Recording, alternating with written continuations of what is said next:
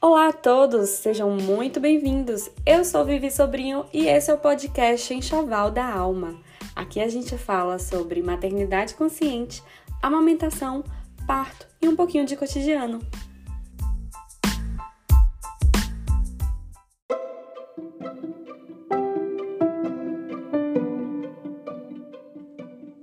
Episódio foi gravado no meu perfil do Instagram, @vvssobrinho.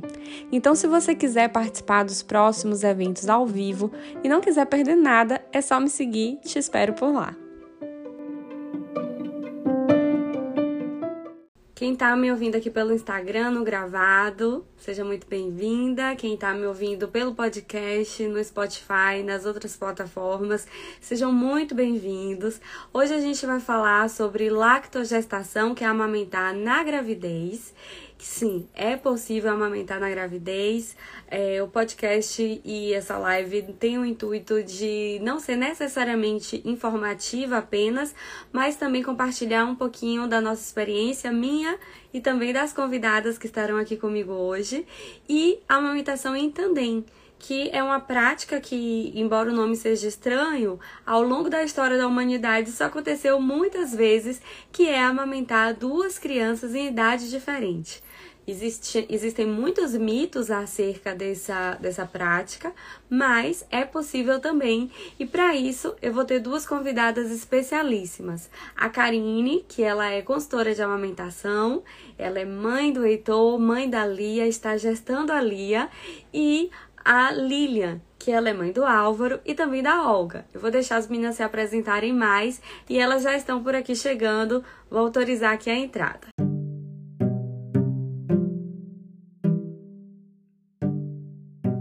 Bem, você já deve ter percebido que essa é uma live feita por mães. E nós estamos aqui paridas e puérperas, então vai ter choro de neném no fundo, sim, né, Mariana?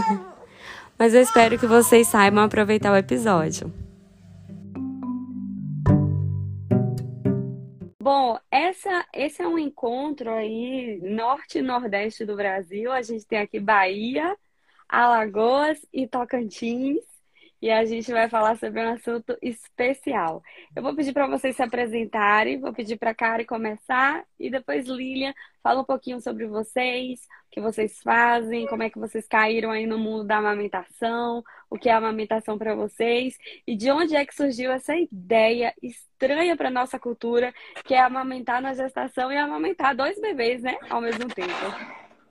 Então, meu nome é Karine. É, eu sou consultora de amamentação, como a, a Vivi sempre fala. A gente falou muito nos stories esses dias. É, eu tô gestando a Lia, né? De, tô chegando ao nono mês já. E tenho um Heitor de quase três anos. É, ele faz três anos mês que vem, né? E a minha...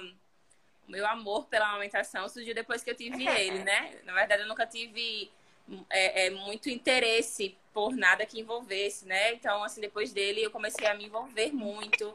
Eu comecei a falar muito isso no meu Instagram sobre a amamentação, sobre a minha experiência. E aí foi quando eu comecei a estudar, foi quando eu comecei a fazer os meus cursos. E aí fui, fui me aprofundando e mostrando aqui as minhas experiências. As pessoas pediam cada vez mais, né? Então, é, eu acho que parte muito desse princípio, né? De que a gente vai se identificando é, a partir da nossa experiência, né? Então, comigo foi assim. Eu acho interessante, né? Eu não sei ainda o que a Lilian vai falar, mas a gente, antes de ser mãe, desconhece completamente esse mundo, tanto da maternidade quanto da amamentação. Com certeza. Mas é aí, Lilian. Boa noite. Meu nome é Lilian, tá? Eu me chamo Lilian Christian, mas me chamam de Lilian Rocha porque o nome é enorme. Tenho 33 anos, moro no Tocantins, no interior do Tocantins, Araguaína, mas é a segunda maior cidade do estado. Então, não é bem interior, mas é interior. Não é a capital. É, eu sou médica, sou cirurgiã vascular. É, tive todo um processo de ter toda a minha formação profissional primeiro, ligando a mínima para a maternidade, para depois que eu engravidei Aí eu comecei a pesquisar, eu comecei a me aprofundar, aí eu comecei a entender é, tudo ao redor e comecei a perceber que, que eu estava imersa num sistema que estava me levando a repetir padrões culturais que eu não concordava com eles, embora eu estava caminhando para repeti-los, né? Então, quando eu engravidei do Álvaro, eu engravidei do Álvaro em dezembro de 2018, eu passei 2019 inteiro pesquisando, assistindo documentários sobre parto, porque antes disso eu achei que eu faria uma cesariana, pronto. Depois disso, eu comecei a entender o que, que era é, essa repetição de padrões, né, de se agendar uma cesariana. E aí eu comecei a pesquisar e eu acho que uma coisa levou a outra, porque aí eu quis um parto normal humanizado, e aí eu entendi o que, que era amamentação, e eu entendi a hora de ouro, né, após o parto, e a partir daí foi me levando a pesquisar sobre a amamentação. Mas eu caí no conto de estudar sobre parto e não estudar sobre amamentação. E aí eu sofri todas as consequências que alguém com a amamentação de manejo difícil tem. Então, meu filho passou por procedimentos, a gente não conseguiu, nos primeiros meses, é, ter essa, essa evolução é, dita normal, né? Até há um padrão dentro disso, outro dia a gente pode falar, dita normal dentro do, do, das curvas que existem aí de forma aleatória para avaliar um bebê. E eu tive que resistir a muita coisa, tive que pesquisar muito profundamente, eu tive que fazer curso no puerpério do Álvaro, então foi um puerpério bem bem cheio de sombras, assim, porque enquanto eu devia estar dormindo, eu estava fazendo um curso de amamentação, eu estava lendo Gonzalez, eu estava correndo atrás do prejuízo, eu sabia que, que eu devia ter feito isso antes, mas eu também sabia que a culpa não era minha, a culpa era do sistema que me levou a achar que amamentar era natural e que me fez primeiro brigar pelo meu parto. Então, é, eu costumo dizer, como a minha Verônica, a minha amiga Verônica Linda, eu costumo dizer que é, na força do ódio eu aprendi sobre a amamentação. Então, hoje eu falo com muito deboche às vezes, mas eu falo também com muita satisfação e orgulho da minha história. Então, eu hoje entendo bem de amamentação, eu consegui fazer a lactogestação, engravidei da Olga é, em dezembro de 2020, consegui fazer a lactogestação e estou fazendo a amamentação também. E está sendo um desafio, porque é um clã que é um clã restrito, né? Assim, as pessoas ao meu redor não fazem o que eu faço. E aí eu preciso encontrar a Vivi Sobrinho, eu preciso encontrar a Mini, a minha amiga Marcele. Então, são amigas virtuais que a internet me ajuda bastante para a gente ir conversando. E, e peraí, acontece isso na sua gestação? Enquanto amamenta? Ah, acontece. Ah, ufa, é normal, porque eu não encontrei nenhuma literatura. Então, assim, a minha história tem muita relação com procurar entender os motivos pelo qual eu estou caminhando por esse caminho, porque não é só uma vontade de me satisfazer como pessoa, como mãe, como mulher, é uma vontade de dar o melhor para o meu filho. Se eu sei que é o melhor, não importa se me tira o sono, eu vou dar o melhor. E aí, e a outra vontade é de procurar essa rede de apoio virtual, que é essa rede que está aqui comigo hoje, a Marcele. Estamos juntas, a Marcele está grávida também, está em lacta gestação. E é um prazer, Vivi, você me convidar, porque é a minha primeira live, tá? Eu estou aqui para falar de uma coisa que eu falo nos stories, na brincadeira, nas minhas postagens de Instagram em forma poética, que eu, que eu gosto de falar assim, eu sou muito artista com relação a isso. Mas bater esse papo é legal porque eu falo muito para as meninas que eu conheço que querem ser mães, mulheres, na verdade, né? Eu falo muito para elas assim: olha, vale a pena, pelo menos quando você pensar em planejar ter filho, começar a entrar nesse mundo, porque é um mundo um pouquinho fechado. Eu não me interessava por esse mundo da maternidade. Eu me interessei depois que eu engravidei. Então, vale a pena que todo mundo entre um pouco nesse mundo, escute. Opa, peraí. Existe uma cultura, de, uma tal de cultura de desmame aí que manda vender bicos artificiais para a gente não aumentar. Mas por que, que isso existe? Ah, isso existe porque aumentar não dá lucro, né? Mas dá saúde saúde, não dá lucro. Então, assim, é complicado porque existe um conflito muito grande de interesse no meio disso. E ou você está atenta ou você é engolida. E quase me engoliram, mas eu resisti. É, Lilian tem uma história, assim, que é inspiradora. Eu sempre, desde que eu, que eu a conhecia, eu acho que a gente se conheceu no Agosto Dourado do ano passado. Ou foi quando a gente se aproximou mais. Eu falei, não, a gente precisa fazer uma live algum dia. E eu fico feliz, né, da gente estar aqui hoje falando sobre esse tema. E Lilian tocou num assunto assim interessante, que é essa questão da, da dificuldade que a gente tem ao amamentar, que ela quase foi engolida pelo sistema. É, eu queria saber de, de e se ela também teve essa dificuldade. Você também teve essa dificuldade ou para você foi tranquilo? Como é que foi aí o início da amamentação do Heitor para você? Você falou que compartilhava um pouquinho nos stories, mas compartilhava porque estava bacana ou você teve dificuldade? Como é que foi isso? Então, é, eu, eu sempre partilhei muitas coisas no meu Instagram, né? Não sei se, você, não sei se com, você era, com vocês eram assim, mas é, eu tive dificuldade na amamentação. Agora, assim, eu, eu acho que mas não tanto quanto, quanto eu percebo que outras mulheres têm, né? É, acho que só o manejo mesmo. Eu tive, tive fissuras, eu lembro de ter fissuras, porque não tinha o conhecimento que eu tenho hoje, né? E aí, aqui tem, aqui em Maceió, né? Falando disso, eu sou de Maceió, é, que eu não falei, né? Eu tenho 26 anos, a, a, a Lilian falou, eu não falei isso. É, e aí, aqui em Maceió tem um banco de leite, né? Que eu gosto muito de dedicar as mães para lá. E elas me, elas me auxiliaram muito bem, né? É, elas, elas perceberam que a, a pega do Heitor não estava tão correta e por isso estava fissurando e elas me, me auxiliaram, foi maravilhoso. E aí depois disso tudo mudou, né? Então assim, a gente sabe que a orientação ela é sem sombra de dúvida é a parte mais importante, né? A, a informação a parte mais importante do enxoval. Então a gente acaba não se preparando como deveria e é isso que eu prego aqui no Instagram todos os dias, né? A importância da informação. Então assim, comigo é, não é, foi difícil, mas não foi não, não tive tantos problemas, graças a Deus não tive, é, por exemplo, um fungo, né? Não tive uma candidíase mamária, não tive esse tipo de coisa, né? Então, é, a amamentação, é, com, com o passar dos dias, foi fluindo, eu fui aprendendo e fui estudando, e foi isso que aconteceu. E você decidiu assim, se encontrou, falou, quero ser consultora de amamentação, não. quero trabalhar com isso. Não, Como é não, que foi? Quando assim. é que foi isso? Então, é, eu sou formada em direito, né? Eu quando eu quando eu terminei a, na verdade no finalzinho da faculdade eu fiquei grávida. E aí eu já não estava tão satisfeita com o curso, né? É, não era não era algo que, que enchia assim o meu coração. Na verdade, eu nem sabia o que é que enchia o meu coração, sabe? Eu ainda não tinha ainda não tinha descoberto que tava o que era que eu queria para mim, o que o que enchia os meus olhos, sabe? O que era o meu propósito de vida. Então, quando, quando eu fiquei grávida, eu não entendi, eu não entendia, na verdade, não era algo que eu planejava, né? Nós não planejávamos ser o Heitor.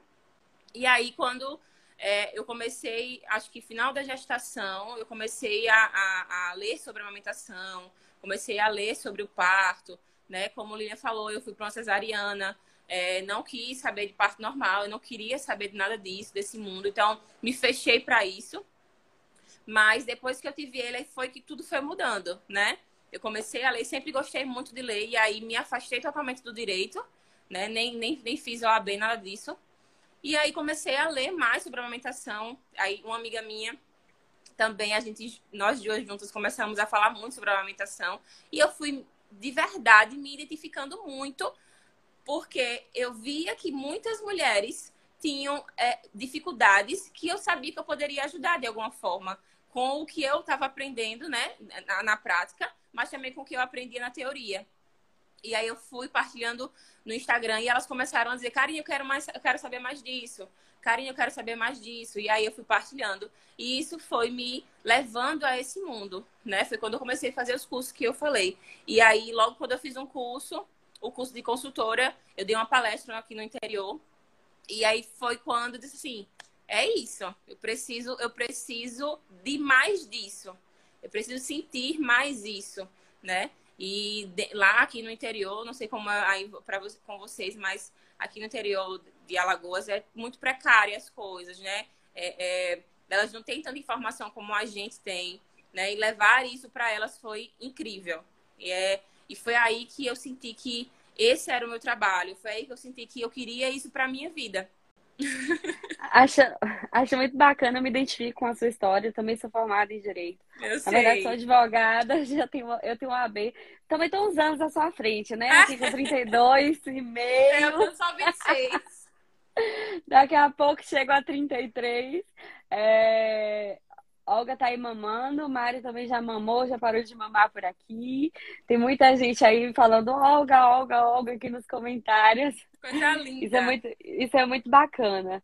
Pois é, agora falando um pouquinho assim sobre a minha experiência, é, eu sempre digo que para mim amamentar era uma coisa que ia acontecer. Eu fui criada em um mundo que amamentava. Então eu fui amamentada, eu vi minha irmã mais nova, ela tem, ela é seis anos e meio mais nova que eu.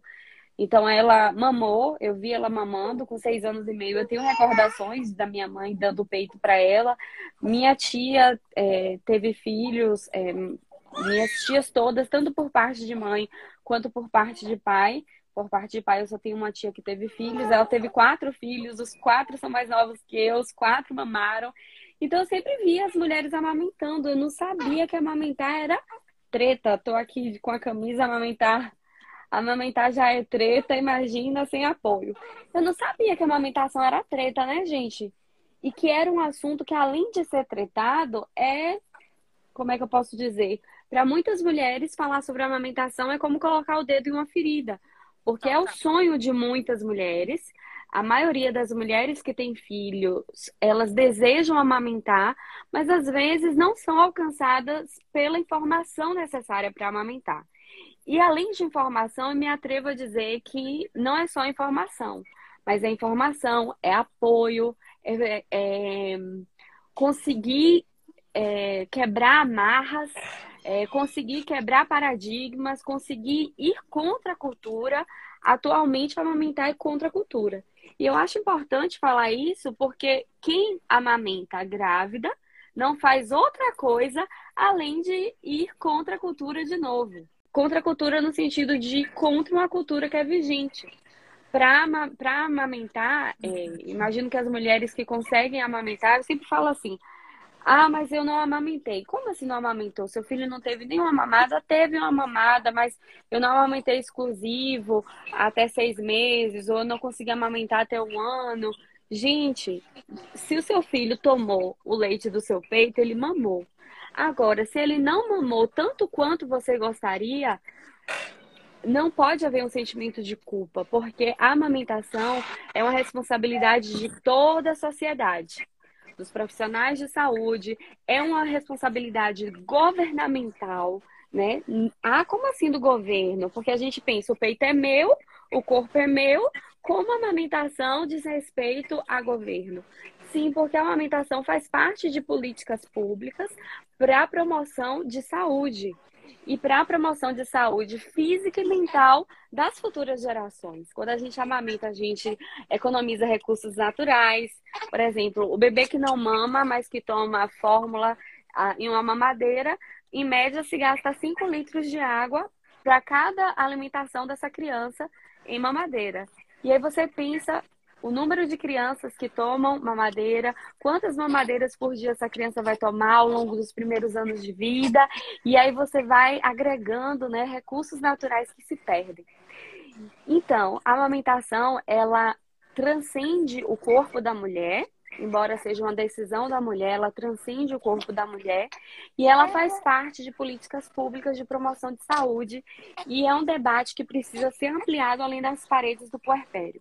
Por isso que é tão importante a gente falar sobre a amamentação em vários níveis e aqui a gente está hoje chegando a um outro nível, que é a amamentação durante a gestação. É, eu queria perguntar para a Lívia, como é que foi assim a decisão? Você primeiro, a Olga foi planejada, até uma pergunta delicada, né? Mas assim, você planejou engravidar, e quando você se viu grávida, você teve dúvida, você queria fazer lactogestação, aconteceu, como é que foi isso? Então, aquela pessoa que bota a culpa no signo, né? Meu signo, meu ascendente é em Ares, então eu planejo tudo e controlo tudo. então é isso, eu planejei tudo, eu planejei engravidar, eu planejei quando eu iria engravidar, tanto do Álvaro quanto, da Olga. É, eu fui muito sortuda, né, de ter planejado assim. Eu sempre planejei em novembro, engravidei em dezembro. Deu certo, foi muito rápido, nunca tive problemas com relação a isso. E quando eu resolvi engravidar, eu sabia que eu, que eu ia passar pela lactogestação. Eu sabia que se o Álvaro é, quisesse mamar durante a gestação, porque às vezes os bebês desmamam, né? Mas se ele quisesse continuar após a gestação, eu sabia que eu faria a, o tandem. Eu, eu, eu sempre me propus, assim, são experiências novas, Eu sempre me proponho ao novo, desde que esse novo tenha algum propósito. E como o meu propósito era mantê-los em saúde, mantê-los em amamentação, mantê-los recebendo os dois, o melhor alimento do mundo. Então, houve sim um planejamento meu, com uma vontade de, de passar por essa experiência, mas uma decisão de mantê-los é, com acesso a esse leite que era essencial para eles. Outra coisa que me fez muito manter a amamentação ajudou, na verdade, não, não foi primordial, mas são, são fatores externos que vão se somando. Foi a pandemia. Então, quando a, começou a pandemia em março, foi seis meses. Nesse momento, eu não tinha dúvida de que o melhor é eu continuar amamentando ele. E a partir daí eu comecei a disseminar para as mães que amamentavam, continue, continue. E aí a gente conseguiu ser vacinado, né? Pelo menos eu sou, da, sou profissional da saúde, consegui ser vacinada com muita precocidade. Então, eu fui vacinada, eu estava grávida da Olga de quatro semanas. Nessa época, não se falava muito sobre é, a segurança da vacina em gestantes. E mesmo assim, eu, eu assumi os riscos de, de, de, ser vacinada sem saber a segurança, porque eu sabia que, em primeiro lugar, eu precisava dar segurança a mim, mãe. Eu sabia que a gente tem 16 vezes mais complicações por Covid do que qualquer outra mulher na mesma idade. Então, eu estava gestante, eu era de risco, eu tinha um filho para criar, eu precisava me vacinar. Pouco tempo depois eu descobri, e aí todos descobriram que a gente produzia anticorpos e passava tanto para o bebê intraútero quanto para o bebê que amamentava. Então, foi mais um empurrão de que eu estava tomando a decisão correta. É, as pessoas pensam assim, ah, Lilia, mas você lida só com as suas decisões baseadas em evidência científica? Não, gente, nem tudo na vida é evidência científica. Aliás, a boa parte do que se sabe em evidência científica, muito antigamente algumas mulheres já praticavam, tá? A amamentação foi se perdendo. Não precisou é, César Victor lançar no The Lancet que a amamentação realmente aumenta o QI das crianças, a saúde, é, é, essas crianças viram crianças aos 30 anos de idade estáveis financeiramente, profissionalmente. Não precisava ele ter falado isso, mas ele precisou, né? Porque a gente precisa com provas científicas de que amamentar é bom. Mas não precisava ele ter dito isso. A gente vai nas mulheres de forma ancestral. Por que, que a gente se perdeu da amamentação? Está a interesse. A quem está o interesse de desmamar crianças? É, quem é que quer desmamar crianças? Por quê? Que a gente desmama crianças há muitos anos e começou a, a dizer, inclusive, querer igualar que, que, leite artificial é igual leite materno. E é como a, a Vivi Sobrinho fala, isso mexe com muitas feridas. E, e é muito importante que a gente comece a conversar partindo desse ponto. Aqui a gente não quer mexer em feridas. Eu fiz um texto hoje, antes da nossa live, e eu falei uma coisa no final que é a gente alimenta ego amamentando? Alimenta, porque realmente amamentar é muito bom. A gente está nutrindo um ser. Repara, a Olga tem um mês e meio, ela não bebe água, ela não come nada. Eu sou a nutrição dela. Isso não é uma massagem para o meu ego? Claro que é.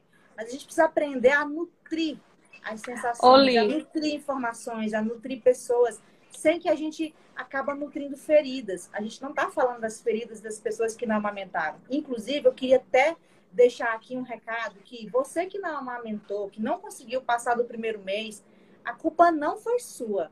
Eu não tenho nem dúvida. A culpa não foi sua. Eu falo das pessoas que querem amamentar, que existe essa decisão.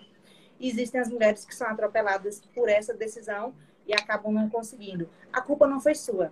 Então, quando eu descobri que eu não ter estudado sobre amamentação na minha gestação e ter passado por todos os problemas que eu passei, que a culpa não era minha, o caminho ficou mais leve. Eu consegui lidar melhor com isso e consegui, inclusive, resistir melhor.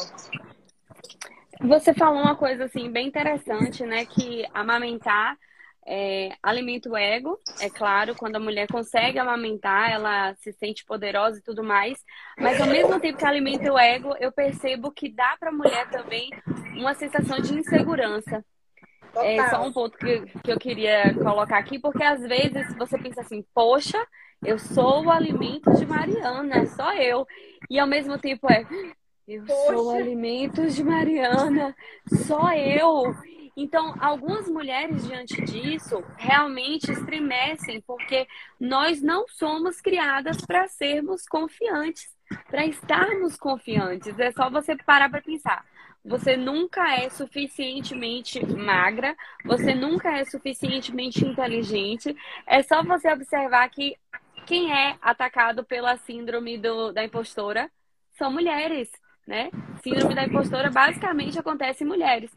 E quando a gente fala de amamentação, a gente fala disso, porque tipo, o bebê ele chora por sono, por saudade do útero, porque quer colo, porque às vezes está com frio, ou está com muito calor, ou por qualquer outro motivo o bebê vai chorar, por qualquer motivo o bebê vai chorar, mas a gente pensa logo, não, meu bebê está chorando por fome. Não, meu bebê está chorando é porque meu leite acabou. Será que meu leite não está sendo suficiente? Então, eu acho que todos esses pensamentos acabam interferindo muito, porque nós mulheres não, não somos educadas a estarmos é, confiantes. E isso realmente atrapalha. Não só um pensamento que é nosso, como um pensamento que vem de outras pessoas. Eu acho que Kari travou. Eu ia até perguntar para ela como é que está sendo aí a experiência na gestação. Vou esperar ela voltar. Mas só para contextualizar, eu nunca duvidei do meu leite. Mas por que eu nunca duvidei do meu leite? Porque eu estava em casa com a minha mãe, que amamentou, com meu esposo, que dava total apoio, e minha irmã. Ó, o Kari saiu, daqui a pouco ela volta. E com a minha irmã mais nova, que não era mãe. Então, toda a nossa referência sobre a amamentação vinha da minha mãe. Aí minha mãe falava, não, é normal. E assim, Tito, eu não sei como é que era Álvaro, né? É, mas Tito é bem diferente de Mariana. Tito mamava assim, pegava uma hora e meia seguida. E aí, se você for para a literatura, é, eu já contei esse depoimento em outros lugares, até para alguns médicos. Aí as pessoas ficam assim, mas não tinha nada. Porque se diz, ah, se a mamada for muito longa, tem que ter, observar, tem que ter cuidado, o bebê não está extraindo leite direito, isso e aquilo. Gente, Tito ganhou 1 kg 700 no primeiro mês. Porque ele mamava isso tudo. E aí, eu nunca tinha visto um RN, né? Porque esse é o nosso problema, a gente não vê um RN.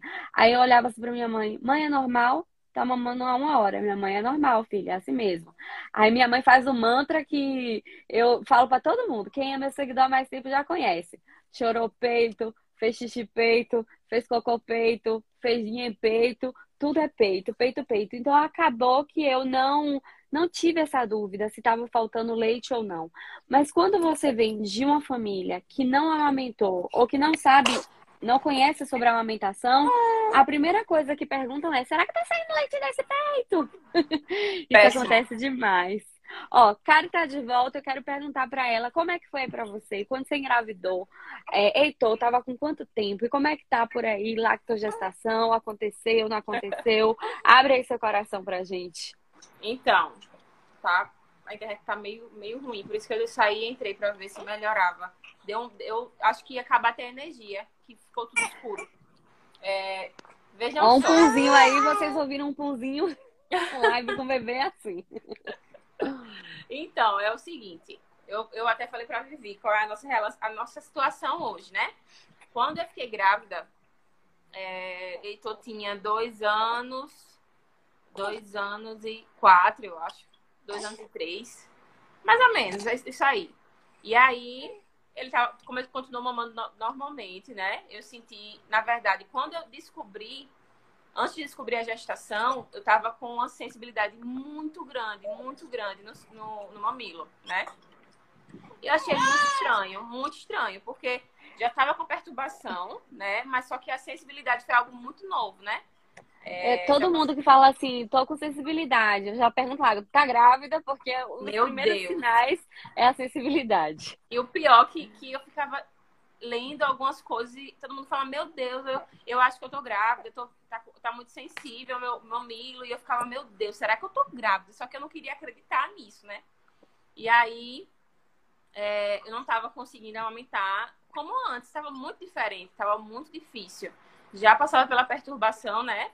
E eu sabia que estava, era bem difícil, mas com a sensibilidade juntou, né? Ficou ainda bem, bem difícil. E aí eu fiz o, o teste, né? E, e aí é, foi que eu tive certeza. Não, essa sensibilidade só poderia ser a gestação, né? E aí a gente continuou. É, continuou, né? É, mesmo com muita dificuldade, mesmo com a sensibilidade, mesmo com a perturbação, eu continuei, né? A gente, vocês sabem o quanto é difícil, né? O quanto é complicado. Mas a gente, como eu vi, a gente fala muito, né? A gente não pensa, tem que ser bom só para mim, né? Para o meu filho, é, é, tem que estar tá bom para mim. Para a amamentação continuar, tem que estar tá bom só para mim, né? E não é bem assim. Então, eu sabia que, que eu queria, eu tava difícil para mim, mas que eu iria continuar. E aí Heitor começava a falar: "Mamãe, não tem leite. Mamãe, não tem leite". Ele falava o tempo todo: "Mamãe, não tem mais leite. Nenhum dos dois tem leite". E aí eu, eu, eu ficava, meu Deus. Mas mesmo assim, ele dizia: "Mas eu quero mamar sem leite mesmo". Aí tá bom. Mesmo com dificuldade, a gente vai, né, seguindo. E aí, quando ele fez dois anos e seis meses, é, ele falou ele falou que não queria, ele dizia que não queria, que não tinha leite. E aí ele parou, né? Ele parou. Acho que agora ele tá com dois anos e onze meses. Tem mais ou menos uns dois meses que ele não mama. Aí o que, é que acontece hoje? Ele, ele fica perto de mim, coloca a mão no meu peito, aí ele pega, tira a blusa, aí coloca a boca, a boca mas ele coloca a boca, é muito engraçado. Ele coloca a boca, mas não é boca de quem vai mamar, sabe? Ele coloca a boca e fica, e fica brincando assim com o peito. É interessante demais. E eu falo pra ele, você não consegue mamar mais? Aí ele fala, não, mamãe, não sei mais mamar. E realmente ele demonstra que não sabe mais mamar, mas ele mesmo assim coloca a boca.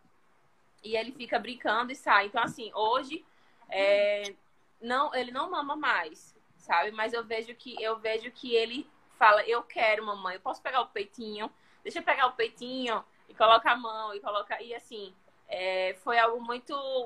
Mesmo estando difícil para mim, ainda assim, a gente fica é, é, naquela. naquela não, não sei, não, não é um medo, mas a gente fica, meu Deus, será? Será que vai continuar desse jeito? Será que vai ser desse jeito? Será que quando a Lia chegar vai ser assim?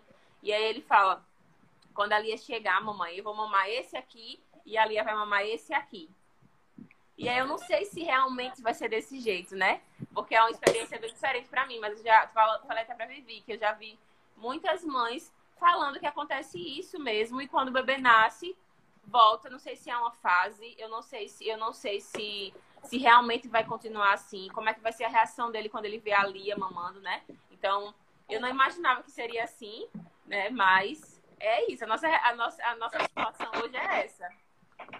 Isso é bem interessante, né? Porque cada, cada experiência é única. É, aqui, é, Tito teve uma época que eu percebia que tinha secado o leite, mas eu perguntava é, para ele bem assim. É impressionante. Eu perguntava para ele, filho, tem leite? Ele não respondia. Ah, oito falar. Ti, ele ficava assim, ó. Eu acho que na cabecinha dele, porque Tito já é um pouquinho mais velho. Quando eu engravidei, ele estava com dois anos e meio. Quando Mari nasceu, ele estava com três anos e dois meses. É, eu acho que na cabeça dele ele pensava assim: se eu disser que não tem leite, não vão me deixar mamar. Se eu pensar que se eu disser que não tem leite, não me deixam mamar. E foi assim até o leite voltar. Quando chegou ali no terceiro trimestre, que é quando o colostro, né, o, o, le, o leite o leite ali pré-colostro volta e tudo mais, é, chegou, eu percebi pela língua dele que ficou branca. Depois ele mamava e a língua ficava branca. Aí eu perguntei assim, filho, tem leite? Aí ele tem, tem leite. Aí ele come... voltou a dizer que tinha leite. Ou seja, quando não tinha, ele ficou ó, pianinho. E quando tinha, ele disse, ele voltou a dizer que tinha leite. É, as mães que, que engravidam, às vezes ficam angustiadas. Eu sempre falo, olha, existem muitas possibilidades. Primeiro, gente, que a amamentação ela não é, ela está sendo. Tem muita gente que começa uma amamentação com bicos artificiais por falta de informação, Daí aquela amamentação já muda, a mãe consegue tirar os bicos artificiais, começa uma amamentação mista, depois começa, volta a passar para o exclusivo. A mesma coisa é uma amamentação em lacta gestação. Oi, filho. Eu tô falando que você mamou quando a mamãe estava com a Mariana na barriga. ah, você quer mamar?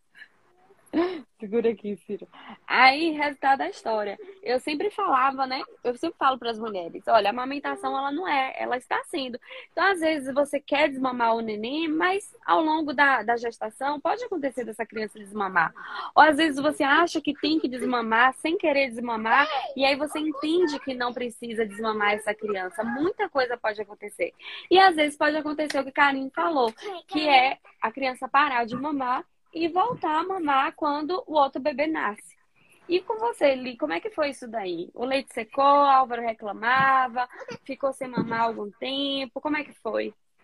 Álvaro nunca reclamou que o leite tinha secado, mas eu perguntava assim, tá gostoso mamar aí? Meu filho, eu também sabia que tinha secado, sabe? Lá pro segundo trimestre, eu senti, eu apertava, não saia mais nada. É do segundo, é no segundo que a gente é. sente. E aí eu senti que tinha acabado, eu falei assim, Álvaro, é, tá gostoso o TT? Aí ele fazia assim, ó. Que não. aí eu dizia, e por que, que tu tá mamando ainda? Aí ele sorria. Eu fiz até um vídeo rios e postei falando sobre isso, porque era engraçado. Ele dizia, tá gostoso o TT? Ele dizia, e por que, que você tá mamando? Ele, haha, sorria. E continuou mamando. E aí, quando chegou realmente no pré-colosso, aí ele mamou mais, aí eu também vi que mudou a forma dele mamar. Mas uma coisa que me chamou a atenção no, na lactogestação, que eu vivia atormentando a Vivi, Vivi, acontece isso com você. Eu dizia assim, eu tenho certeza que o Álvaro desaprendeu a mamar, porque me dói ele mamando, ele tá com a pega ruim. Eu passei nove meses falando, Álvaro, abre a boca. Eu Álvaro, também. Abre a boca. Eu também. É tanto, gente, é tanto que a Olga Meu nasceu Deus. e ele fala assim, maninha Oba, abre a boca para você não machucar o TT da mamãe. Ah. Porque ele ouviu tanto, mas eu acho fofo, mas me dói, sabe? Porque eu descobri depois que a Olga nasceu que ele tava certo, era eu oh, que tava sensível. A mesma coisa de Heitor, mesma coisa. Não, a mesma então, assim, coisa aqui também. Então, olha só, isso tá escrito em algum lugar? Não tá, gente. Não. Eu procurei, não tá. Não então, tá. se você não conversa com a mãe que tá em lactação de gestação, você fala, tá errado, vou desmamar esse menino, tá machucando. É. E aí eu ficava naquela pira, né? Que eu sou a louca da pega. Porque como ele teve muita dificuldade para mamar, eu virei a louca da pega. Eu, eu entendi de sucção, eu entendi de, eu sabia que pega não era só boquinha de peixe. Eu, eu virei a louca da pega. Então eu ficava olhando o formato do meu mamilo, eu, olha aqui, olha aqui, meu marido olha aqui, tá redondo ou não tá? Aí ele, tá. Eu, pois é.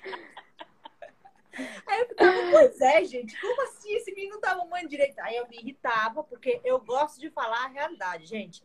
Não é romântico.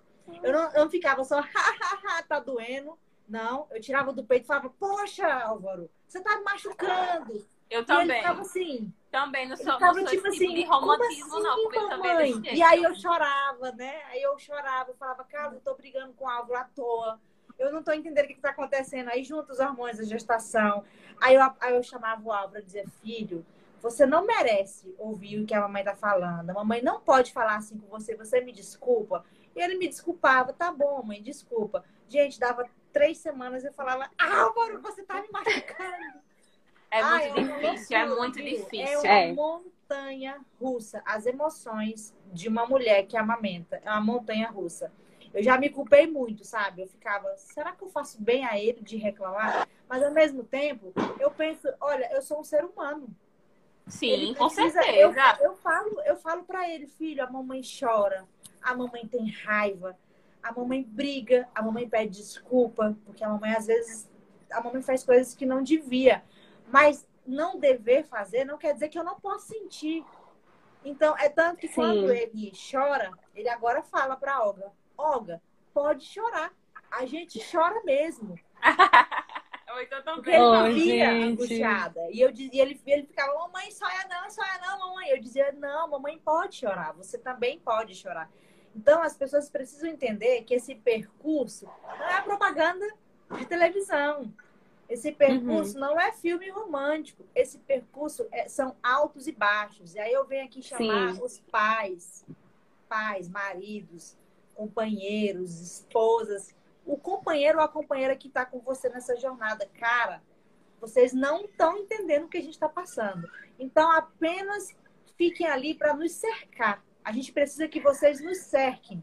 A gente não precisa Sim. que vocês digam, não brigue com ele ele não merece. Eu sei que ele não ou merece. Alguém, ou alguém que diga assim, se tá tão ruim, desmama. Desmama. Cara, Ou então, ah, ou então, ou então. a gente não assim, quer desmamar. Ele é tão grande, pra que tá mamando? Você já é um, já é um rapazinho. Vai nossa, aqui é, aqui é proibido usar essa frase. Ah, porque Não. já é um rapazinho. Não, ele é uma pessoa. também. O que, o que que acontece? Gente, essa história de abre a boca, nossa, aqui também rolava muito. Eu, fa- eu falei Isso. muito também. E isso que Lilian falou sobre a questão dos pais é, e do, da rede de apoio é primordial. É, eu tenho um marido que apoia a amamentação, uma mãe que nem se fala, e as pessoas que estavam comigo também. E aí, toda vez que alguém percebia que eu estava muito perturbada, porque a palavra é essa, a gente fica perturbado, a gente fica desorientado. Perturbado. E assim, eu quero só pontuar, eu não sei se aconteceu com vocês, mas uma coisa séria, que muita mãe fica assustada, chocada. A mãozinha, sabe, que vinha aqui, dá vontade de fazer assim, de apertou, não, mas de a- apertar pra e a machucar. vontade? A vontade não, e a de vontade machucar, de, de jogar a criança na parede. Hã? Sai daqui! Sai daqui, De- meu Deus, é uma De empurrar, gente. Vocês sentiram isso? Uma vontade de empurrar a criança na parede? O que me perturbou muito parede foi a, mesmo. a mão no peito contra a lateral. Porque antes a rádio teta Sim. foi assim. Ó, eu tô avisando pra vocês. A rádio teta é uma gracinha. Vocês Ah, vão acho- vão achar não muito fofo, mas depois vocês vão ficar perturbadas. Então Não, não, não, eu não tive, permitam. não tive, não, Rádio Teta. Não permitam. Eu deixei, achava mais fofinho, ele mamando num peito. Não, eu nunca deixei. Não, nunca deixei também. Ó, Gente, eu. na lactogestação, aquilo foi o fim pra mim. Eu ficava Imagino para só, eu imagino. Aí, é Agora, uma-. A gente precisa entender também que os bebês entendem tudo. A gente às vezes Sim. lidam com eles como se eles fossem um boneco qualquer, sabe? Não é. É uma criança, é um ser humano. É uma criança, inclusive, que compreende muito mais do que você pensa. Então, o que, que melhorou aqui? Conversar. Gente, o Álvaro entende o tom de voz que eu converso. Se eu converso ansiosa, querendo que ele me entenda rapidamente e faça o que eu quero, ele finge que não me ouve. Mas se eu converso, mas se eu converso com calma, com serenidade, é sério, eu preciso respirar. Eu converso com calma, explico, filho, o peito é para mamar, não é para pegar, torcer, beliscar. Ele entende. Então, assim, depois de Lilian, que a gente conversa com calma, ele- eles recebem essa informação, acabou, eles te ensinam, assim mesmo, com tapa na cara. Ó, conversar é melhor. E você Olha- se irrita, né? Aí depois você fala, velho, por que, que eu não conversei? Aí você volta e conversa, e aí eles entendem. Todos os dias o Álvaro me ensina alguma coisa. E a conversa foi o que ele mais me ensinou. Eu até postei nos meus stories recentemente. Vou, vou compartilhar com vocês, porque tem a ver com a parte de abrir a boca. Álvaro não abria a boca. Dava três meses, ganhava pouco peso, machucava. Eu tive mastite, candidíase, fenômeno de Renault. Um dia eu falo para vocês por que eu acho que o fenômeno de Renault exatamente não existe na mama, porque eu não acho que ele é intrínseco, ele é sempre extrínseco, ele é sempre um trauma mamilar. É, mas imagina, eu pensei, gente, eu sou vascular e vou ter um fenômeno de Renault na mama, pelo amor de Deus. Eu tomei vasodilatador, eu fiz tudo. Eu me automediquei assim, de forma muito potente. Eu olhava no lactância se eu podia me automedicar daquela forma, continuar amamentando e consegui. Mas aquilo ficou encucado e eu entendi o que, que era. Para eu corrigir isso, a doutora Sônia Salviano, que é a pediatra do meu filho, disse assim para mim: olha, você vai virar para seu filho e falar, Álvaro, para você mamar, você vai abrir a boca para mim e botar a língua para fora. Ah, gente, eu, ela me falou, eu falei, ah, essa mulher tá brincando com a minha cara, que eu vou falar com três meses. meses. Fale isso pra criança de três É. meses. Aí eu falei, é, doutora, é para fazer isso mesmo? Ela, é. Mas eu confiava muito nela. Ela é uma pessoa muito. ah, Siga o Instagram dela, muito legal, doutora Sônia Salviano. Foi ela que salvou a minha alimentação, inclusive. E aí o que aconteceu? Eu falei, tá, postei esses dias esse vídeo despretensiosamente, coloquei ele, filho, você vai fazer assim, assim, assim. Ah. E aí, na primeira vez que eu falei, ele fez assim.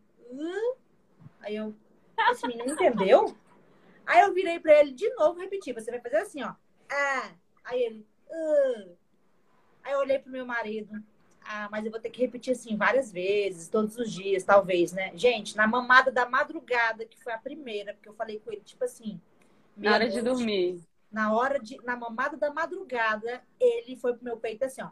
Ah! Como ele nunca tinha feito.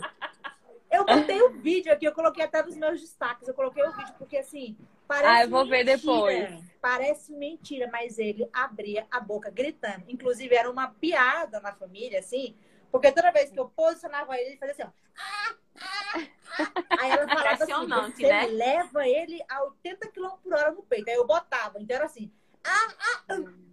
Aí ele Encaixava. mamava, encaixava e mamava. E eu fiquei assim, socorro, o menino entendeu. E aí o que acontece? Eles entendem. Então, quando ele, ele começou a mamar certo, porque ele abriu a boca, colocou a língua pra fora, na minha lactogestação eu tinha tanta dor que eu falava, filho, o que a mamãe ensinou pra você? Abre essa boca. E ele ficava, mamãe, ah. Gente, ele fazia tudo certo. A culpa era minha mesmo, eu tava brigando à Ô, toa. Lilian, essa questão da rádio teta, e depois que eu fizer essa, essa observação, eu vou acolher aqui. Tem muita gente comentando, a gente precisa captar esses comentários. Mas essa questão da rádio teta é interessante porque Tito nunca fez. E aí, só a título de informação, para quem não sabe aqui e tá aqui na live, a rádio teta muita criança faz porque estimula a ejeção do leite. Então, quando a criança tá ali, ó, fazendo esse movimento, além de estar treinando o movimento de pinça, então começa lá mais ou menos no sétimo mês, né? Salvo engano, não me lembro mais dessa parte do desenvolvimento. Acho que é Mas nove. sete meses, é, sete, oito, nove meses que o neném começa a fazer movimento de pinça, ele treina aqui, ó. E aí ele descobre que quando ele faz isso, o leite sai mais rápido. E aí Tito não fazia porque eu nunca deixei. Na gestação, quando o leite começou a secar, ele começou ó, na rádio tetinha. Então, o, seu filho tá fazendo isso, não é para te perturbar, é porque ele tá tentando fazer com que a injeção do leite, que tá diminuída por causa dos hormônios liberados pela placenta, que aí faz o leite diminuir mesmo, é, é fazer com que esse leite volte de alguma forma. Então, nossos bebês, eles são científicas, são cientistas e eles descobrem coisas que a gente nem imagina.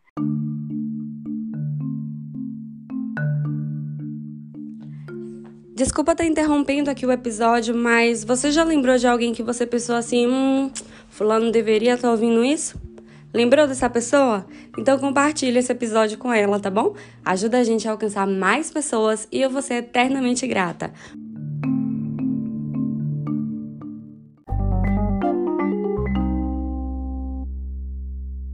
Vamos aqui acolher esses comentários, meninas, porque tem muito comentário aqui. Olha lá. É, um comentário de Mini. Ben também escolheu um peito, Kari. E hoje ele não pega no de Maria. Às vezes acontece isso, né? A amamentação tandem pode acontecer de vários modelos. Um be- um bebê mamar só um peito, você reservar um peito para um neném e o peito para o outro. Aqui não tem isso. Aqui tirou um, bota outro, tirou um, bota outro, todo mundo mama junto. Maunili falou: Boa noite, por aqui, lactogestação, 18 semanas, mais filhos de 2 anos e 7 meses. Muita força aí pra você, gata. Mini falou que o leite dela secou só de um peito, justamente o que ele deixou pra irmã. Nossa, que interessante. Muito interessante. Sim. Ó, é, Miriam Baitel falou: duas semanas de nascimento do caçula, o maior de um ano e nove meses engordou um quilo. Isso aconteceu com o Tito, sabe? Tito engordou um quilo e meio nos dois primeiros meses e o esperado para a idade deles é que eles engordem só dois quilos por ano. E aí esse leite é muito forte, né, gente? Depois dizem que o leite é É fraco. impressionante, impressionante. É, Catiane que meu filho de um ano e onze meses, estou no oitavo mês. Meu marido acha que o desmame atrapalha o desenvolvimento de Davi. É muito triste, todos acham que o leite materno não é importante. Será que o marido acha que o desmame atrapalha o desenvolvimento e apoia ela? Tomara que seja isso, né? Que ela queira dizer. É, vamos lá, que mais para comentários? Renata Sam- Samaya. Tô passando por isso, tô achando que ela desaprendeu porque tá doendo. A questão do abre a boca. Gente, só Todo muda de se, endereço. todo mundo se identificou. Todo mundo se identificou. Miriam Vaitel, muito importante essa live, gratidão. A gente que agradece vocês Que estarem bom. por aqui. Maria Flá, Flávia, é, eu, por falta de conhecimento, passei pelo processo de desmame de uma maneira muito dolorosa. Maria, um abraço em você, que não haja culpa, que você acolha a sua história, que você entenda que você fez o melhor com aquilo que você sabia. É verdade. Tito, Ciro tá aqui dizendo que Tito vai dormir, quero dizer que já dormiu. Dois segundos de peito já dormiu. Ai, muito bom. Ai, meu Deus, como é bom isso. Maria Flávia, em uma consulta de pré-natal, fui obrigada a parar de amamentar por uma profissional totalmente desatualizada. Falou que a lactogestação faria mal à minha bebê. Infelizmente, a gente encontra profissionais assim desatualizados. Eu, eu acho que assim, ninguém fala nada comigo sobre amamentação. Eu falo tanta coisa no Instagram. Igual a mim, que, mesma coisa. Que as pessoas que, que me acompanharam, né? Além de serem pessoas atualizadas, completamente de minha confiança, eu não, não ouvi ninguém me falar nada sobre lactogestação. Você ouviu, Karen? Não, também não. Acho, acho que as pessoas têm, não é medo, mas acho que fica meio com receio, né? Dizer, ela fala tanto sobre amamentação que não vou falar sobre isso com ela, né? As pessoas é. falavam, falavam assim, mas as pessoas só perguntavam assim, ah, ele ainda mama, né? Você vai continuar amamentando na gestação? E eu dizia, sim, vou. Tá, ele mama sim, uhum. né? As pessoas ficam sempre querendo saber, mas nada, nada assim, é, ruim, sabe? Renata Samaia falou: já tive vontade de jogar minha filha amamentando à noite, chorou horrores.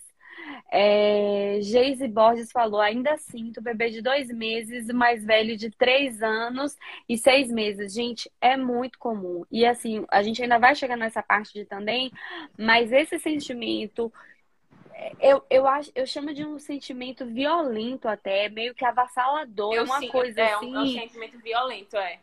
É muito violento é muito e assusta, assusta, porque é uma coisa assim, como é que eu quero machucar meu filho? Como é que eu quero. Porque, gente, sem romantismo, sem, sem, sem dizer aqui, eh, sem mascarar nada e me expondo completamente, a vontade que eu tinha era de quebrar a mão assim, de apertar e de esmagar e de jogar na parede. Por isso que eu falo que na amamentação, uma das coisas mais difíceis que eu já fiz foi amamentar grávida. Porque o sentimento é avassalador, é violento. É muito, é, é uma, é muita, é, sei lá, agonia, né? Você sente uma agonia assim, não sei explicar. É um sentimento horrível. Sim. Agora, eu, eu continuei, não desmamei, nem me assustei, porque eu já sabia que eu podia enfrentar isso, né? Eu já sabia que isso podia acontecer. Lilian, você sentiu isso de forma muito avassaladora ou, ou você sentia mais. Porque, gente, é diferente sentir nervoso de sentir ímpeto violento. Entende a diferença? Eu sentia, eu sentia nesse nível aí, de, de violento. Eu sentia mesmo. também. Sentia também, mas principalmente no final da gestação. Eu, eu sentia mais no começo, acredita?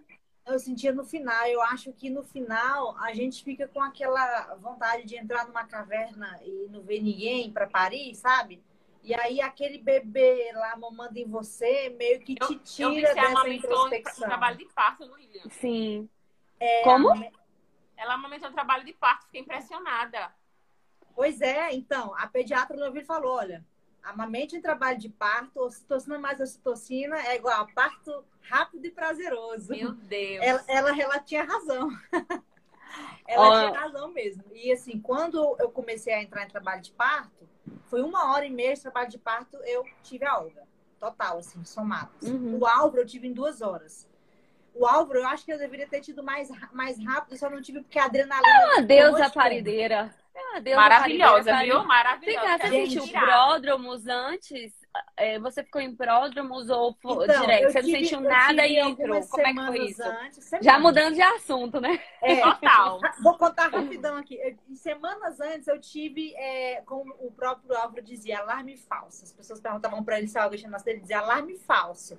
Que eram pequenas cólicas ritmadas de três em três minutos, mas tão pequenas que não pareciam trabalho de parto, mas durou assim menos de quatro horas, cinco horas seguidas.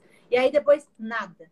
E aí, quando foi no dia mesmo que eu entrei em trabalho de parto, saiu o tampão mucoso pela manhã com sangue e eu não senti nada.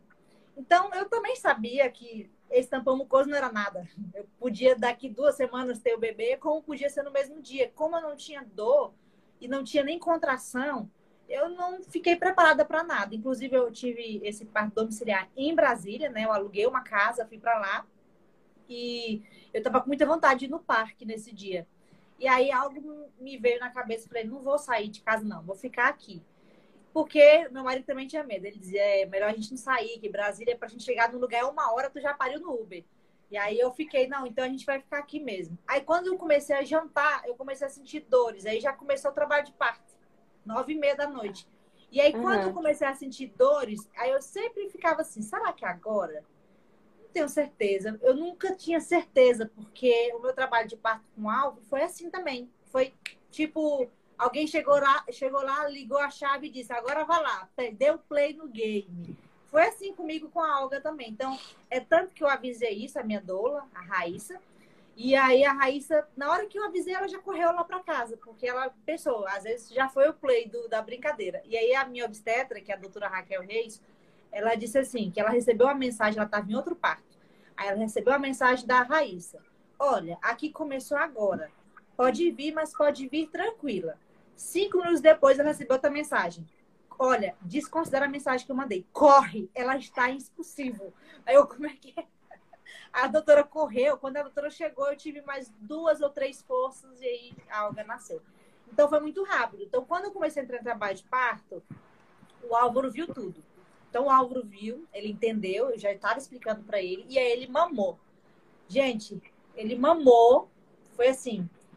Na hora que ele mamou, ele saiu de perto, eu já comecei a, a ficar igual Virou a, a, virou a loba virei a loba mesmo. Na hora que ele mamou, o negócio foi lá em cima mesmo. E aí, a é partir muito, daí. É muito impressionante. E a partir daí foi muito rápido. E aí eu tive a beber no, na água, né? Na, na, banheira, como a Vivi também teve. A gente teve, tem mais essa semelhança, né? São maravilhosas. É.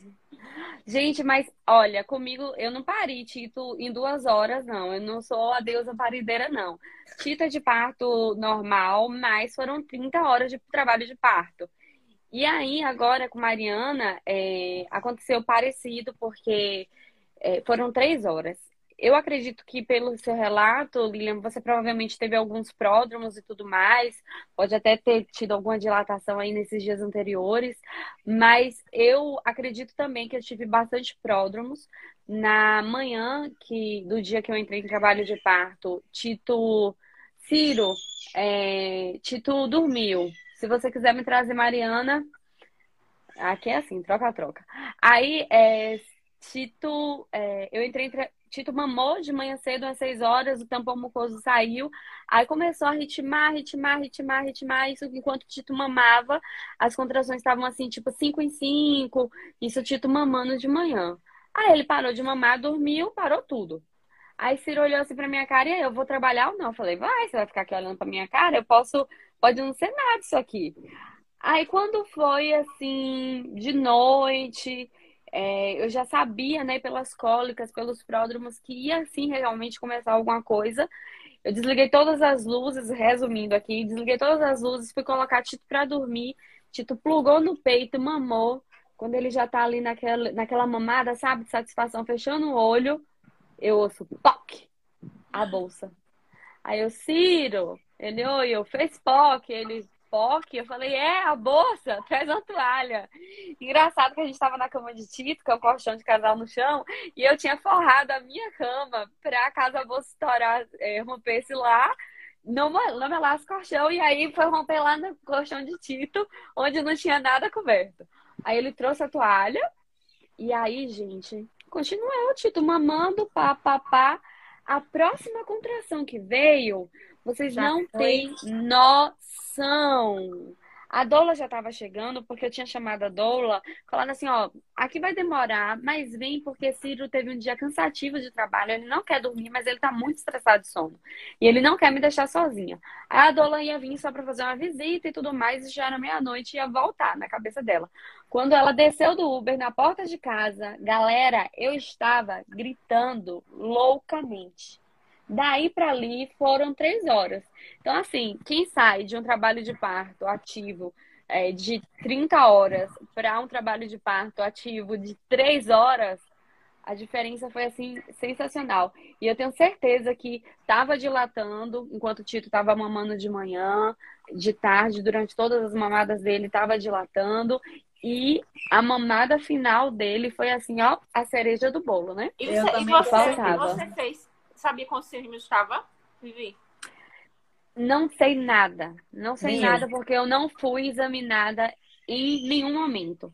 Porque chegou a doula, depois chegou a enfermeira, depois chegou a médica e ninguém podia me tocar. Para vocês terem uma ideia, nem na barriga podiam me tocar.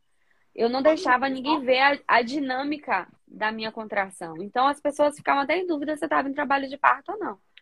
Mas, Mas... os gritos, né, denunciavam. Os gritos. Mas essa loucura aí, com certeza.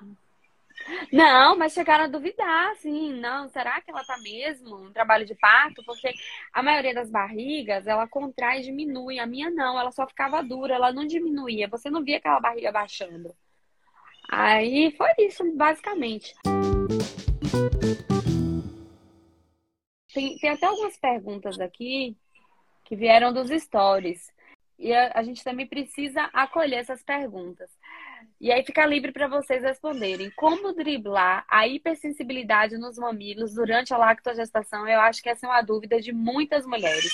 O que é que ajudou aí para vocês? Ah, eu driblei, sabe com o quê? Meditando, falando para mim mesma, vai passar, vai passar. E pedindo algo para abrir a boca, porque eu achava que a culpa era dele, tadinho. Mas era assim, gente, não tem o que fazer, porque é uma coisa fisiológica. Outra coisa que eu tentava fazer era, era tentar pegar sol nos peitos para ver se, a, se aquela carnezinha ficava mais grossa. Mas não adiantava nada, gente. Não, adiantava... não adiantava em nada mesmo. É. é. assim, o que a gente pode dizer é vai passar, tá? É só isso mesmo, é. vai passar. Eu ficava tentando pensar em coisas, em coisas boas, assim, Meditar, sabe? né? Sair de e, si. E ficava olhando para ele e dizia, meu Deus, ele precisa disso, meu Deus ele precisa disso. Eu olhava para ele e via a necessidade dele, sabe? E eu ficava, meu Deus, ele precisa, precisa, vai dar tudo certo. Então eu acho que é exatamente isso, é pensar, vai passar, é uma fase, vai passar. É, precisa, é sabe? É, é, eu acho que é esse mantra, né, que a gente fica repetindo o tempo todo, falando, vai passar, vai, vai passar. Eu acho que isso ajuda muito. Ajuda. E outra, e outra coisa, coisa que... que... ajuda também, eu acho, assim, é, é a gente fazer como você fez, olhar para ele e falar: não é por mim, é por ele. Exatamente. Porque se fosse por mim, ah, na boa, vamos conversar. Essa conversa de tem que estar tá bom para a mãe. Ô, gente, a mãe é o adulto da história, tá? Eu falo muito isso, muito. N nunca vai estar tá bom para a mãe, não. Sabe por quê? Esse é o momento que vai diminuir, de vai diminuir a live aqui, festa, ó. Só de você ser mãe já não vai estar tá bom para você. Porque aquilo que você gostava não vai dar para fazer. Então, a gente precisa assumir algumas responsabilidades. O que, que, é fácil? Bater, gritar. O que, que é difícil? Muito fácil, é. Olhar para si mesmo, conversar, respirar. Então, tá bom para mim fazer uhum. isso? Nem sempre, porque às vezes eu não estou em condições de fazer isso, mas eu preciso. Então, nem sempre tá bom para mãe. E as, quando a, a, única parte do tem que tá bom para mãe que eu concordo é não pode doer para amamentar. Mas na é lamentação, é, é, eu sinto muito. Vai doer um pouco, vai, doer. vai ter sensibilidade. Então, essa frase vai ter essa exceção na lactogestação. Não está é. em gestação, está doendo? Então está errado. Mas isso não pode se equivaler a desmame. Ah, não tá bom para mãe, então é desmame. Não, não tá bom para mãe porque tá doendo, então tem que corrigir a pega.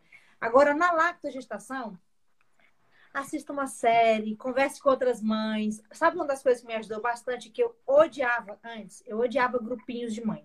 Odiava. A Vivi foi me botar num grupo, eu falei, Vivi, pelo amor de Deus, você não me bote num grupo de mães com conversa boba, não. E aí, é um saco, mas é, realmente é um saco. É, é, um saco, gente, não me bota. Vou chegar lá e, e, começar a dizer, olha, gente, pelo amor de Deus, isso não existe. Aí começa é, aquela briga, ah, você tá me julgando. Conter, é muito difícil me conter. É, eu também, eu não consigo me conter. Mas os grupos que eu participo hoje, eu participo hoje de quatro grupos de mães. É o grupo que a Vivi me colocou, que é justamente das mães que têm o segundo filho, das mães que amamentam, algumas amamentam, algumas que tentaram normal e tudo. Então a gente tinha assuntos bem parecidos e dava pra gente conversar entre si. Então, estar em grupos de mães em que você fala assim, Vivi, tá doendo para amamentar grávida? Tá. Tá. Ah, tá. Então eu não sou um extraterrestre, tá tudo certo, então. E com você? Você, tá, você tem vontade de, de apertar seu bebê até machucar? Tenho. Ah, comigo também. Então eu não sou má. Então eu não sou uma psicopatia é... informação, né? Tá não. tudo bem por aqui. Então, assim, oh. compartilhar isso com as mães é o tal meditar que eu falei. É a gente uhum. dizer assim, olha, eu, eu, a gente precisa pertencer nesse momento a algum grupo. E a gente não consegue pertencer ao grupo dos mami porque é o grupo que prevalece. Então, Verdade. se eu falo com alguém que só pensa em desmame, ela vai dizer, ah, que bobagem, você querer amamentar. Se tá doendo, para. Mas não é isso que a gente quer ouvir. Assim, quer ouvir já chegou coisa, né? a dois anos e já chegou a dois Virou anos água. porque não desmama. Uma coisa que me ajudava bastante em relação à amamentação, assim, quando eu tinha muita perturbação, e até entender, gente, porque logo no começo, os 45 dias do puerpério médico, eu senti muita perturbação, igual senti na gestação também. Eu Não também. sei se você sentiu, Lilian. Uhum. É, já vi aqui pelos comentários as pessoas que estão vendo é, ao vivo que também, né, as mulheres também sentem essa mesma sensibilidade. Uma coisa que me ajudava também era a rede de apoio. Então, é, Ciro, ele foi fundamental, porque Ciro, Eliana, que é nossa funcionária, que também já, já me conhecia, quando um dos dois, ou minha mãe, é, o meu pai também, gente, meu pai é uma pessoa de outra geração com a sensibilidade extraordinária. Eu prometo para vocês que eu esperava ouvir qualquer bobagem de meu pai. Eu nunca ouvi bobagem nenhuma Nem de meu eu. pai. Nem tipo, ah, tá roubando leite da menina. Nada, Nem nada, eu nada. Eu não sei se é minha mãe conversava com ele ou o que é que era. Mas assim, é, quando alguém tava por perto e via que eu tava atazanada, tirava um tito, mas não tirava assim, tipo, ah, não pode mamar agora, é. não vai mamar. Um carinho, né? tirava né? assim, Tito, bora ali, se era dia, né? Tito, bora brincar, bora andar de é bicicleta, é bora ali no parquinho, bora, sei lá, comer uma coisa, vem aqui com o vovô, vem aqui com a vovó, vem cá, filho. Ou às vezes, quando era um momento que ele não aceitava, mas eu precisava de um tempo para respirar, me tiravam ele, ele chorava um pouco, mas depois voltava, eu respirava, é, me concentrava e voltava, né? Então, assim, é uma mamada após a outra. É uma mamada após a outra. Enquanto estiver na lactogestação, é uma mamada após a outra. E aí no Tandem também foi desse jeito. No, no começo, assim, né? Agora melhorou, gente. Diminuiu muito meus episódios, assim, de perturbação. É Agora é, com melhorou para você, Lilian? Rede de apoio, né? De modo geral, é. rede de apoio. Não, para mim, gente, tá muito, muito cedo, né? Eu tô com um mês e meio, aquela pose bonitona que a Vivi faz. Eu, é só para tirar foto, não consigo sempre. É, eu, eu consegui ajustar no sofá da minha casa, porque a minha cadeira de alimentação é essa, ela não cabe os dois juntos. Então, eu consegui ajustar no sofá da minha casa agora, tem dois dias, eu coloco um, uma almofada e coloco os dois assim juntos. Mas se a Olga tá com muita fome, eu prefiro dar para ela primeiro, ela saciar e depois eu deixo ela dar aquela relaxada, eu coloco ele. É... Olha só o que acontece. Como eu, eu tava, era fileira, né? Como uma mamava e depois ele mamava, não tava deixando os dois ao mesmo tempo, comecei a perceber ele colocando a mãozinha na boca. Porque eu tava Tito. ali limitando a demanda. E aí isso me ligou o pisca-alerta. É, né? Pra... né? É isso que eu queria falar também sobre o Heitor. Para quem não sabe sobre isso, né? O bebê que, que ele tem uma demanda limitada, inclusive o bebê que é desmamado sem a... ele tá preparado por aquele momento, ele pode desenvolver vício oral. E esse vício oral é o quê? Ele vai substituir o que deveria colocar na boca o peito, ele coloca outras coisas. Ele chupa o dedo, ele chupa a mão. E aí eu percebi que o Álvaro começou a colocar a mãozinha dele na boca e até falei com meu marido. Falei, olha, ele está desenvolvendo vício oral porque eu estou é, limitando a demanda por conta da bebê. Então agora eu comecei a me revirar para tentar amamentar os dois juntos, mas não é uma coisa que acontece sempre. E eu tenho rede de apoio, como a Vivi falou. A rede de apoio, gente, olha, do começo ao fim, da lactogestação, a gestação só, a, a amamentação solo, a, a tandem, ela é imprescindível. imprescindível. Eu acho que você tem um curso para homens, porque hoje, no segundo puerpério, eu tenho condições de vir aqui e falar assim: meu marido é maravilhoso, ele ajudou do começo ao fim, ele tem uma sensibilidade. Ele aprendeu sozinho? Não, ele aprendeu com o primeiro puerpério. Porque no primeiro puerpério ele não sabia. Então, se vocês me chamassem há uns dois anos atrás para uma live, eu ia dizer assim: olha, os homens, eles não são treinados para isso. Ia uma putona. Porque o primeiro puerpério foi, eu fiquei muito puta dele não entender aquilo que eu achava que ele tinha que entender. Mas depois que passa um pouquinho o puerpério, você fala, velho, nem eu entendia. Como é que eu vou cobrar que ele entenda? E aí, quando tá hoje no segundo puerpério, eu até fiz um rios dançando falando que ele tá super leve. Cuidado que o útero coça nessa hora. E aí, por quê? Porque ele ele agora ele entende. O Álvaro começa a ficar ansioso para mamar e eu não tenho condições de amamentar, ele já consegue pegar o Álvaro, leva para a rua, anda para andar de bicicleta, brinca o dia todo, distrai. Isso me faz eu me sentir melhor, entendeu? É, é, são detalhes que os homens precisam entender que isso é rede de apoio. A então, gente até ama mais, né? Então, tô até amando mais. Tá perigoso é, isso, pode acontecer. É, demais. Eu já soube que o Carlos não quer, hein, Lilian? Não, ele não quer. Ele, ele acha que o Carlos ele é muito preocupado com a atenção de qualidade que ele pode dar por filho. Então ele acha que se são dois filhos, ele acha até que, que peca um pouco na atenção de um ou de outro, porque ele não, não consegue entender que essa divisão. Qual é o signo do, do Álvaro? Ou do Hã? Álvaro não, do Carlos. Qual é o signo do Carlos? Menina, ele é Libra. Ah. Eu, nunca fiz, foi o mapa astral dele, mas ele é, é. E meus dois tem filhos que... são virginianos. Eu adoro esse papo, porque tem muita gente que não acredita e eu deixo a interrogação. Eu deixo a interrogação, se eu acredito ou não. Depois a gente conversa sobre isso. Mas é. eu sou uma pisciana que, que adora tem um romantismo aqui por trás de tudo que eu falo. Você tem um, um, um, alguma coisa de um signo mais Chan, deve ter aí no seu mapa astral uma coisa assim, um leão, um escorpião, alguma coisa. Eu tenho um ascendente leão. Sou canceriana com ascendente leão. Não, meu Mas ascendente cara... é Ares, é controlador. Ah, é Ares, tá vendo? Um, um ascendente forte.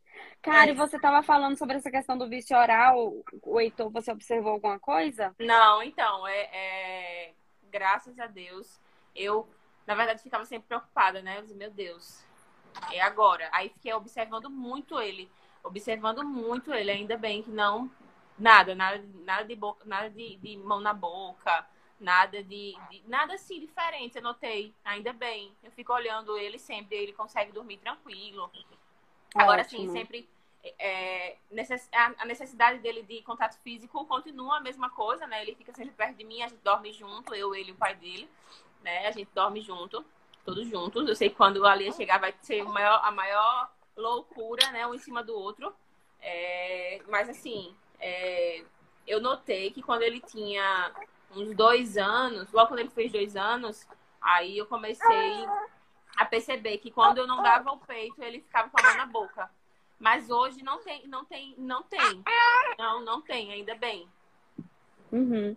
Ótimo. Isso já tranquiliza, né, em relação a isso. Demais, Gente, Tito demais. é automático. É ele querer mamar, às vezes, quando ele não pede para mamar.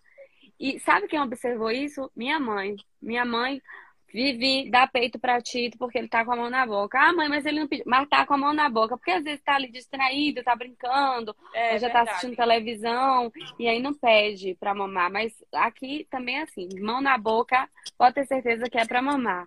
Olha, pergunta, mais pergunta aqui. Tem outra pergunta sobre essa questão de perturbação, a gente já falou um pouquinho. Existe algum momento que seja contraindicada a lactogestação? Vou, vou falar, vou pedir para a Karine responder, enquanto consultora de amamentação. O que é que eu falo sempre para as minhas, minhas seguidoras, né? Se você não pode ter relação sexual, então não pode amamentar. Tem uma amiga minha, ela mora lá em São Paulo, e aí é, ela falou, conversou comigo, né? Ela falou, Karine, o que é que você acha? E aí ela tava com. com tava com descolamento para placenta, né? E aí o médico pediu para ela não ter relação sexual. Né? O médico pediu para ela não ter relação sexual. E aí ela falou, Karine, o que, é que você acha? Eu disse, então, então é melhor você não amamentar. E ela disse que sempre que ele estava amamentando, ela sentia cólica. Ela sentia uhum. cólica forte. E eu, e eu, fiquei assim, eu nunca tinha ouvido, né? É, ah, esse é um ponto importante, eu sentia. Pronto, aí eu ela sentia. falou pra mim que estava sentindo uma cólica forte. Ela disse que sentia como uma contração, sabe? Ela falou que sentia isso. E aí agora ela parou de amamentar, continua com a mesma situação, né? E aí uhum. ela, o filho dela tem a mesma idade de Heitor, três anos, e ela disse que não tá amamentando. Essa foi uma situação que eu, que eu soube nova, né? Não pode, também tá sem ter relação sexual e sem amamentar. Você sentiu cólica, Lilian? Não.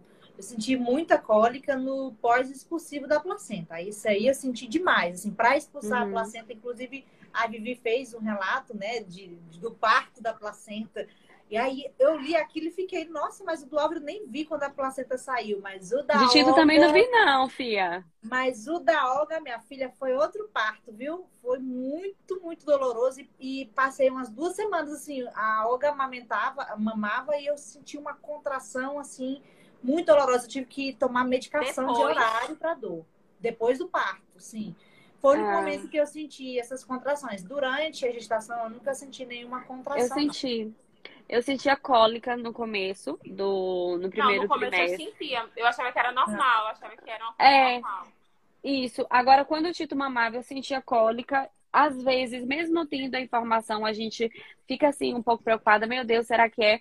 Mas eu internalizava, eu visualizava o colo do meu útero, visualizava o colo do meu útero grosso, fechado.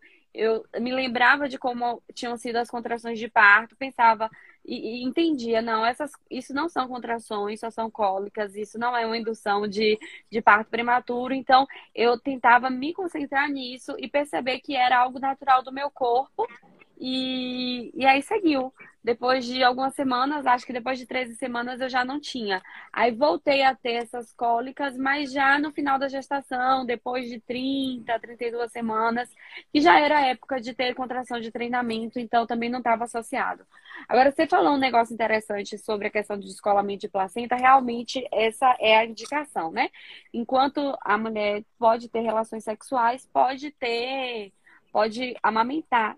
Existem estudos que, poucos estudos que não tem ninguém interessado em amamentação, muito menos interessado em amamentação durante a gestação e amamentação de duas crianças. Mas existem, os estudos que existem indicam que não existe nenhum risco aumentado de aborto espontâneo nem de parto prematuro, ou seja, entre o grupo de mulheres que amamentaram durante a gestação e o grupo de mulheres que não amamentaram, os índices são os mesmos, que são os índices normais, né, de aborto eh, espontâneo e de parto prematuro que já acontecem. Então, não aumenta o risco. Agora, uma amiga minha, ela teve um descolamento de placenta, ficou em repouso e a médica falou que podia continuar amamentando. E aí, assim, isso, porque ela era uma médica atualizada e tudo mais, eu acho que ela deve ter feito alguma mensuração ali em relação ao tanto É. que estava do descolamento. Então, Foi é nas assim, primeiras ah, semanas? Foi nas primeiras semanas. Só que É, assim, eu sei ela que nas prova... primeiras semanas tem pouco receptor, né? Para ocitocina, a ponto de levar uma aumentação no Sim. trabalho de parto. Sim, foi no comecinho, foi bem no Então, o risco é comecinho. muito baixo mesmo, porque os receptores Sim. estão baixos. Sim, sim, pronto, aí ó, a, a médica já explicou o porquê. Então foi bem no comecinho e tudo mais, ela ficou duas semanas de repouso e continuou amamentando. Inclusive, É, ela tá no grupo, gente. Mas aí depois a neném dela desmamou, já, já é maior, ela já tem quatro anos. Viu? Então, então assim, isso vai depender muito, né? Se é contraindicado ou não, mas é bem aí o que Karine falou. O que, o, que, o que eu percebi foi que ela ficou apreensiva, porque imagine só, né? Uhum, na, na situação dela, né? Ela tá, tá gestante, né? E aí a médica, a médica que ela confia muito fala pra ela, o médico, foi um médico, falou pra ela não ter relação sexual e não amamentar. Sim. Né? Então imagina como ela deve ter ficado. Se eu não, ela Uhum. sabia que, que ela sabia que ainda bem é muito atualizada. Ela sabia que se não tivesse relação sexual, ela não poderia amamentar. Então ela ficou com aquilo na cabeça. Meu Deus, Associou eu- diretamente. Aí né? ela ainda continuou amamentando, que ela falou pra mim, Karine, ainda continua amamentando, mas eu tô sentindo muita, contra... muita, muita cólica. Muita E aí cólica. ela disse, não, não dá pra continuar. A gente fica assim. insegura. A gente fica insegura, assim. A gente pode ficar insegura. Eu, tipo, sem nenhum descolamento de placenta, nem de nada, eu ficava insegura quando vinha a cólica, mas aí eu me concentrava, eu me lembrava, eu respirava, eu pensava, e, eu, e, e aí passou, né? Foi, foi assim. É engraçado porque é, a amamentação na, na- durante a gestação é isso. Cada semana é uma coisa. É verdade, Aí outra pergunta. muito. Muda muito, gente. Tipo, uma semana mil maravilhas, outra semana já tá muito difícil. É muito oscilante, né? De semana a semana. A comprovação científica de que não há problemas em fazer lacto e também. A gente já falou sobre lacto, né? Ah. Também, também não. O que, é que você É acha, porque Lu? assim, o que as pessoas precisam entender é que o, o, o leite materno ele é produzido conforme a demanda. Eu posso amamentar cinco crianças que eu vou ter leite para cinco crianças, Sim. entendeu? Então, enquanto as pessoas não entenderem que essa é a fisiologia da amamentação, que a gente não tem aqui um copinho que vai esvaziando e acabou, esse copo não é reposto nada. Não, a gente tem uma torneira disparada aqui aberta e toda vez que essa torneira é aberta tem mais água chegando, entendeu? Ninguém cortou essa água, não. A galera tá pagando em dia. tá pagando em dia, inclusive. Confia no seu corpo. Ele, ele não é. Sabedoria milenar. É, ele não é inadimplente, ele está pagando em dia essa conta de água. E o que acontece é que muitas vezes a gente, por estar tá inserido nessa cultura de que, ah, eu não amamentei porque eu não tive leite, ah, porque minha família, as pessoas não têm leite. A gente, sem querer, a gente acaba entrando nessa narrativa e achando que um bebê, dois bebês, três bebês é impossível de amamentar. Tira, assim, um exemplo importante são as, as mulheres que amamentam gêmeos né? Tem leite para os dois bebês, não precisa um desmamar e o outro ir para o leite artificial. Na verdade, tem como aumentar. Agora, é fácil? Não. Não. Porque o ato de amamentar em si, gente, fora entender a técnica da pega, não é tão difícil. O difícil é a constância desse ato. São, é o dia a dia em que você precisa manter esse ato. Então, por exemplo, eu preciso agora comer, eu estou com fome, mas eu preciso amamentar. Alguém precisa me alimentar. Eu tenho essa rede de apoio, eu consigo, por exemplo, é, acordar de madrugada e poder descansar no outro dia. Eu tenho garantias trabalhistas que me permitem ficar seis meses amamentando exclusivamente, sem eu ter que sair do meu emprego para poder oferecer o melhor leite para o meu bebê. Então, tem coisas que cercam a alimentação que se somam a essa sensação de incapacidade de produção de leite. Então, vocês podem tirar da cabeça que lactogestação também faz mal a qualquer uma das crianças. Não faz mal, faz bem. Nós produzimos conforme a demanda. Bebê mama muito, a gente produz muito. Bebê mama pouco, a gente produz pouco. E por isso a livre demanda é cada vez mais recomendada. Então, não caia nessa história de, ah, vamos limitar a amamentação de 3 em 3 horas. Isso diminui produção de leite, sabe? Essa limitação, essa sim é infundada, essa daí não tem nenhuma ah. recomendação para se fazer. Então, as mulheres precisam. É, é, eu costumo dizer que parir, é, maternar, amamentar é, são atos de muito empoderamento feminino. Muito. Porque você precisa vir aqui e ainda que esteja em situação de vulnerabilidade, ainda que eu acorde, eu, Lilian, que sou que estudo, leio, acorde um dia ou outro pensando, cara, será que tá dando certo? Será que eu não preciso corrigir a pega? Será que essa bebê tá mamando o suficiente? Ainda que exista isso, a gente precisa confiar demais no nosso corpo. Confiar no nosso corpo é um ato de tanta revolução, porque a gente, quando confia no nosso corpo, a indústria da forma fale a indústria da cesárea acabou. Quando a gente confia no nosso corpo. A, a indústria do medicamento também. É, a gente vai votar em político falando o quê? Peraí, você está protegendo mães e bebês ou não está? Então já parou para pensar que quando uma mulher confia no próprio corpo e ela decide fazer o melhor, ela revoluciona tudo que está ao redor. Porque ela a indústria da estética, dos procedimentos estéticos também, quando a mulher começa a se amar. É muito Exatamente, perigoso a mulher se amar, é. gente. Essa história de, ah, eu também já ouvi muito. E seu peito não caiu? Que sorte que seu peito não caiu. Gente, como assim que é sorte? É impressionante, é. Desde quando vocês começaram a achar que vocês precisam ter peitos redondos e duros para se acharem bonitas. Por que Desde que, que na década de 90 o padrão do peito é o peito siliconado, amiga. Porque antes, na década de 80, o padrão do peito era o pequeno. Exatamente. Então, assim, qual que é o problema que eu vejo nisso? É porque a gente está sempre inserido em alguma cultura. Ou é alguma cultura da beleza, ou é a cultura do desmame, ou é a cultura da cesárea. Ou é a e tem sempre um padrão, né? Que muda o tempo Tem todo, sempre um né? padrão. E assim, e a gente precisa ter muito cuidado também para não achar que, que, que nunca está sendo atropelada, porque tá. Todo momento a gente está sendo atropelado. Então, é, às vezes a gente fala, ah, mas eu não vou cair nessa. Você, em algum momento, vai, porque o meio que a gente vive é esse. A gente, a gente é cobrada a fazer tudo. E é por conta disso que, às vezes, in, é, acaba se somando ao privilégio. Então, assim, eu tenho o privilégio de dizer, eu baixei minha carga horária, eu estou hoje dedicada aos filhos, porque eu tenho o privilégio de fazer isso mas a maioria das mães não tem. E é nessa hora que entra com a fala da Vivi. Políticas públicas são para isso. Para que a mãe que quer e não pode também ter acesso ao que eu que quero e posso tenho. Não pode ser uma coisa unilateral. E aí me irrita muito ver blogueira. Gente, eu desmamei, tá tudo bem. Não, não tá tudo bem. Sabe por quê? Porque quando a blogueira faz isso, ela tá ali colocando um milhão e meio de mães a achar que tá tudo bem oferecer um leite que não vai proteger essa criança, que não vai dar anticorpos para a criança, que não vai otimizar todo o processo de desenvolvimento dela. Então, assim, não é. E outra coisa também que é bom a gente tirar esse mito: amamentar não é igual a amar. Amamentar é um ato. A mãe que não amamenta, ela ama o filho também, tá? E a que amamenta também ama, mas isso não é equivalência. Amamentar é trabalho pra caramba, é resistência é pra caramba. Né? Assim, não dá pra gente só achar que isso é amor, porque quando a gente resume amor, a gente acaba esquecendo que esse amor, entre aspas, que estão dizendo que amamentar é, ele tá ali é, camuflado por uma técnica desconhecida. Então não é só o bebê no peito, não é só você achar que instintivamente você vai entender daquilo tem todo um conhecimento milenar científico por trás e por isso tem consultoras, por isso tem banco de leite, por isso tem especialistas em amamentação.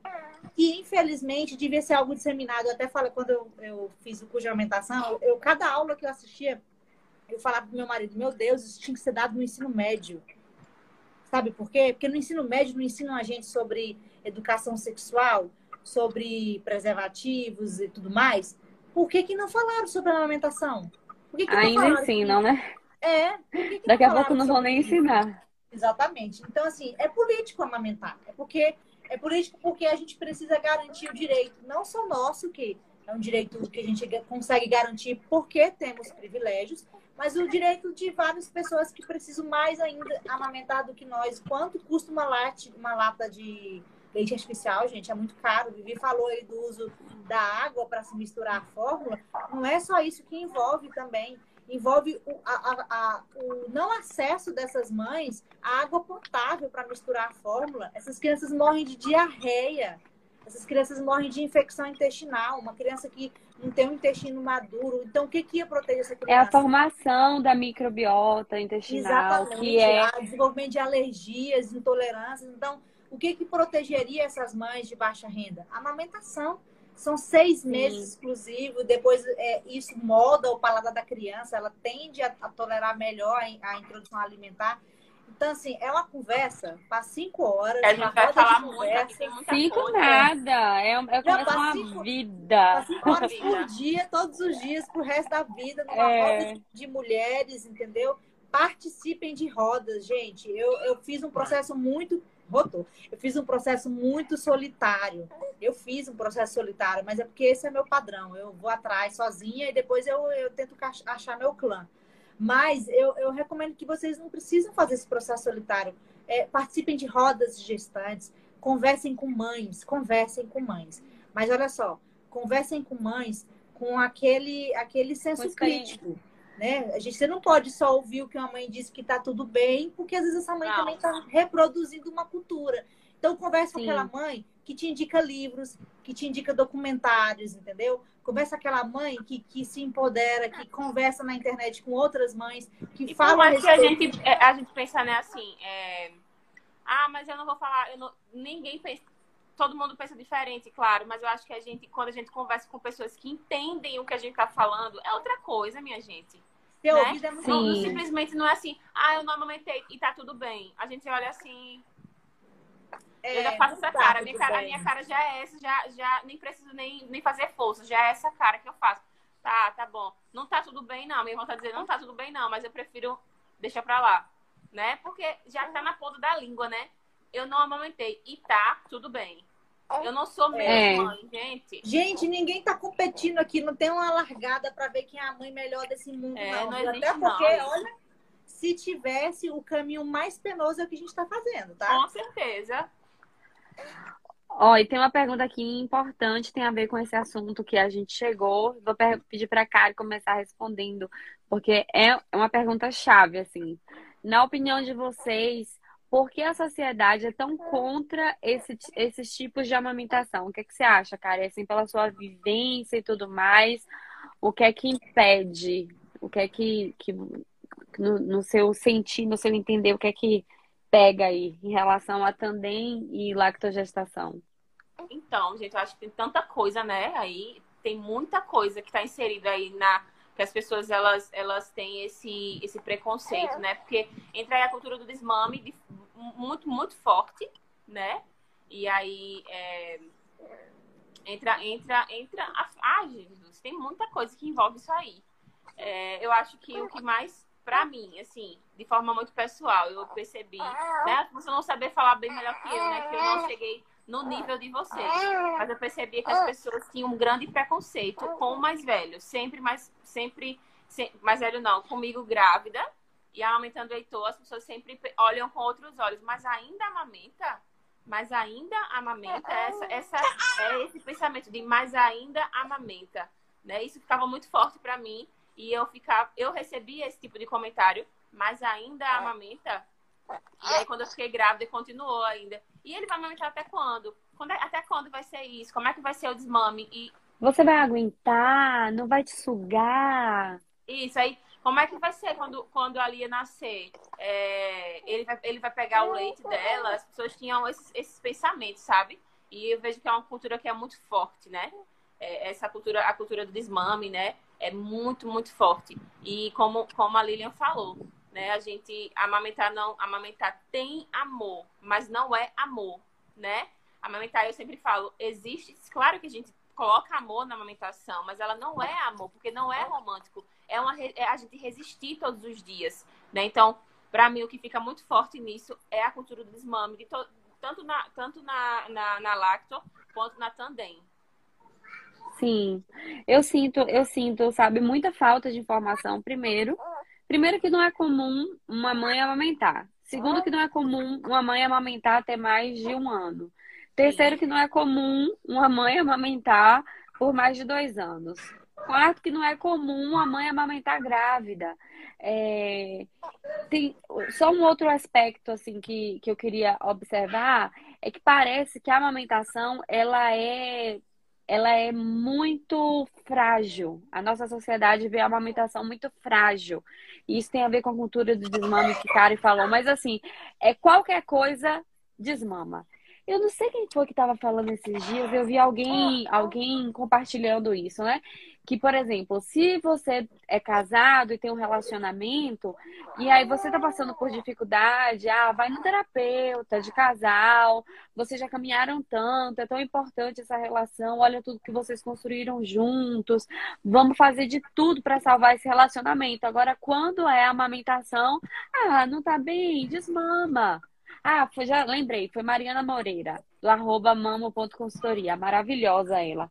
Então, esse olhar como assim de amamentação ser algo muito frágil, isso prejudica demais. E aí eu a gente que dispensável, tem que... né, Vivi? Algo dispensável, Sim. né? A amamentação eu acho, é dispensável. Eu acho que a culpa é de um tripé.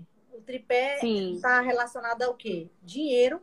A gente não amamenta Sim. bem por capitalismo, Sim. porque amamentar é enriquece indústrias de fórmulas de medicações. Amamentar faz a mãe não amamentar, na verdade, né, gente? Não amamentar enriquece essas indústrias de fórmula e de medicações, porque o bebê que não amamenta, ele adoece mais, o bebê que não amamenta, ele usa mais leite artificial. É, o, outra, outra parte do capitalismo, que é esse tripé que eu quero, que eu quero citar, é que a mãe que não amamenta, ela volta mais cedo para o mercado de trabalho, ela é, ela, ela, ela é o giro dinheiro, dessa né? roda. Ela é o Sim, giro dessa claro. Roda. Então, para comer de conversa, por dinheiro a gente não amamenta mais. Por, é, por, por ganância social, a gente não tem esse estímulo para amamentar. Essa é a primeira parte do tripé, na minha opinião. A segunda parte se chama objetificação de corpos femininos. Querem ter poder Isso. sobre os nossos corpos. Então, o nosso corpo não pode servir a um bebê. Ele tem que servir a uma capa de revista nua, a um filme pornográfico, ele tem que servir ao marido, ele tem que servir à sociedade, eu tenho que voltar ao meu peso, eu tenho que usar anabolizante, eu tenho que ir para academia, eu tenho que ir para as né? festas sociais, mas eu não posso servir a um bebê. Então, querem tomar de conta dos nossos corpos, nós somos objetificadas, nós não somos entendidas, nós somos Sim. pessoas que somos objetificadas, que são as mulheres, né?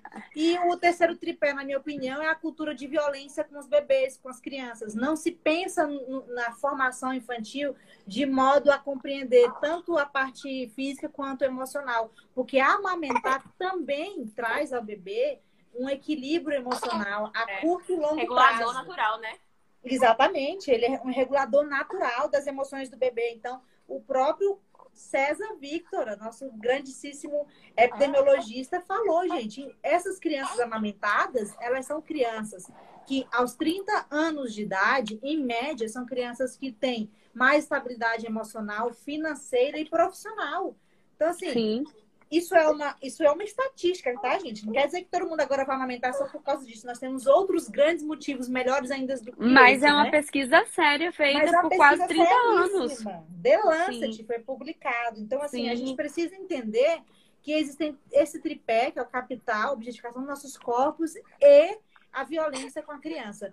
A- A criança não pode nada, a criança não pode ser o centro de nada, a criança tem que aceitar a rotina do pai e da mãe. E tudo isso se junta a uma sociedade que não gosta de mulheres, uma sociedade que nos exclui de de todos, de todos os processos, nos exclui da política, nos exclui dos trabalhos, dos, todos os nossos trabalhos a gente precisa conquistar.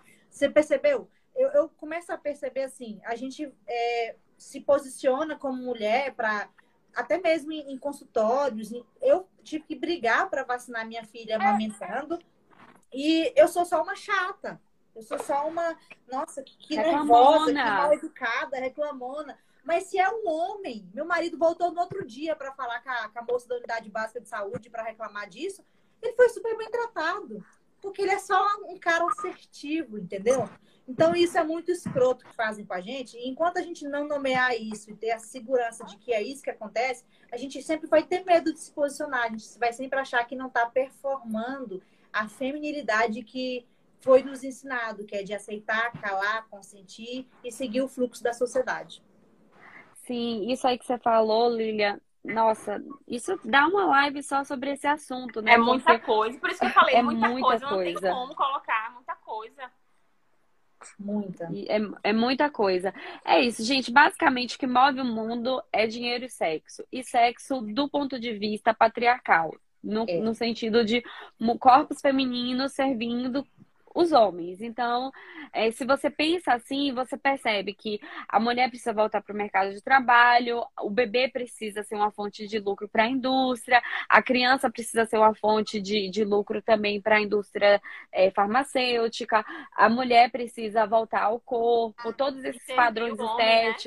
Estéticos, sim. A cada década, o peito tem um formato diferente padrão, o corpo da mulher tem um formato diferente padrão, e por assim, por aí vai, são outros outros assuntos que não dá para falar sobre amamentação sem pincelar todos esses assuntos. É muita coisa. De- é. É muita coisa. Tem uma coisa que eu queria perguntar para a Lilian. É, eu acho que do restante das perguntas, eu, eu, a gente já respondeu a maioria. Mas uma observação que eu também não vi falar em nenhum outro lugar. Na verdade, a única pessoa que eu vi falar sobre isso foi Mônica Tostoni, de La Liga de la Leite, da Argentina que é sobre a quando o colostro volta e a gente está em lactogestação, o mais velho pode ter diarreia. Pouca gente sabe sobre isso. É, é, muita gente fala assim: ah, o bebê vai mamar leite ruim, ele vai ficar doente, vai ter diarreia. E é real, gente, pode acontecer. Inclusive, aconteceu muito com o Tito. Não sei se aconteceu com o Álvaro, mas Tito, o cocô só voltou à consistência de cocô normal, é, de, de pessoa que já come comida, além de tomar leite, depois do. Depois que passou a fase de colostro.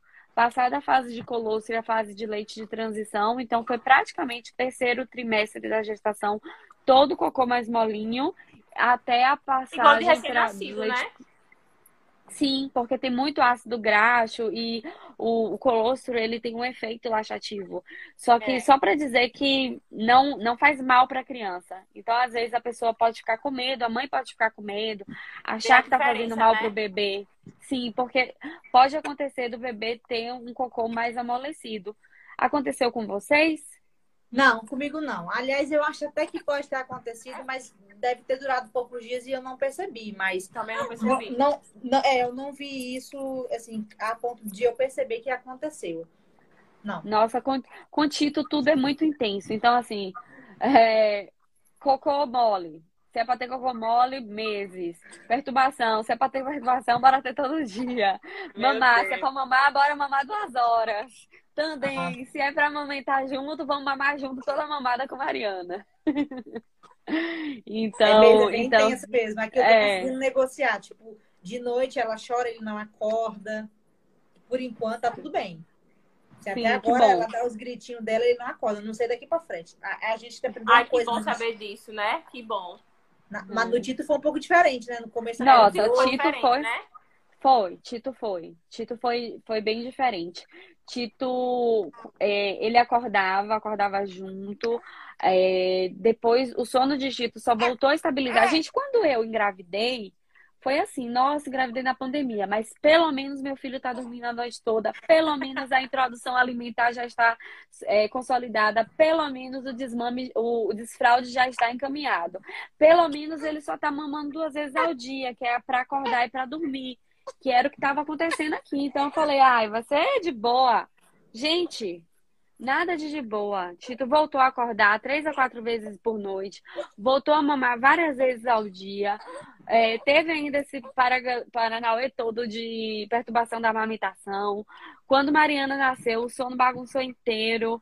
Introdução alimentar a gente está refazendo agora. Desfraude, nossa, não, nem existe pensar em desfraude agora. Então tá, tá tudo muito intenso ainda. Não, aqui foi diferente, Vivi. Aqui continuou organizado, mas de uma semana para cá que não, de dois dias para cá começou a mudar um pouco o sono da Olga. Eu acho que é porque ela está crescendo e aí ela vem gritando mais de madrugada e aí está atrapalhando um pouco o soninho dele. Mas ele continua de certa forma estável com, a, com relação às mamadas, com relação ao sono. Ele iniciou o desfraude por conta própria que ele não tinha nem iniciado ainda. Ele tá comendo muito bem, ele ganhou um quilo pelo menos. A gente não pesou, mas ele tá muito mais pesado. E o que eu tava percebendo foi isso: foi o vício oral de eu limitar a demanda, que eu agora tenho que me virar. Eu tô esperando ela ficar mais durinha para eu conseguir segurar melhor os dois, porque eu, eu não tenho esse manejo. Tipo, eu amamento eles em cavaleiro porque é a melhor posição para mim. Eu não sei amamentar em tradicional, invertida, não consigo, já tentei. Então, Aí em cavaleiro para os dois, teoricamente é fácil, né? Mas aí ela vai tirando a boquinha da pega normal, aí eu tenho que organizar, eu tenho que abrir a boca, eu venho aqui, abro a boca dela. Mas, mas eu acho que vai melhorando, vai melhorando. É, então, vai, vai se pegando um jeito melhor. Ela, no começo era assim, gente, era umas cinco consertadas de boca, assim, durante uma mamada. Agora já não é tanto. Então eu percebo que quando ela começar a mamar bem, eu consigo colocar os dois juntos. Eu lembro que eu perguntei assim para Viviane quando ela estava é, grávida. Não, ela estava em Tandem já e eu estava grávida ainda. Eu falei assim: como é que faz?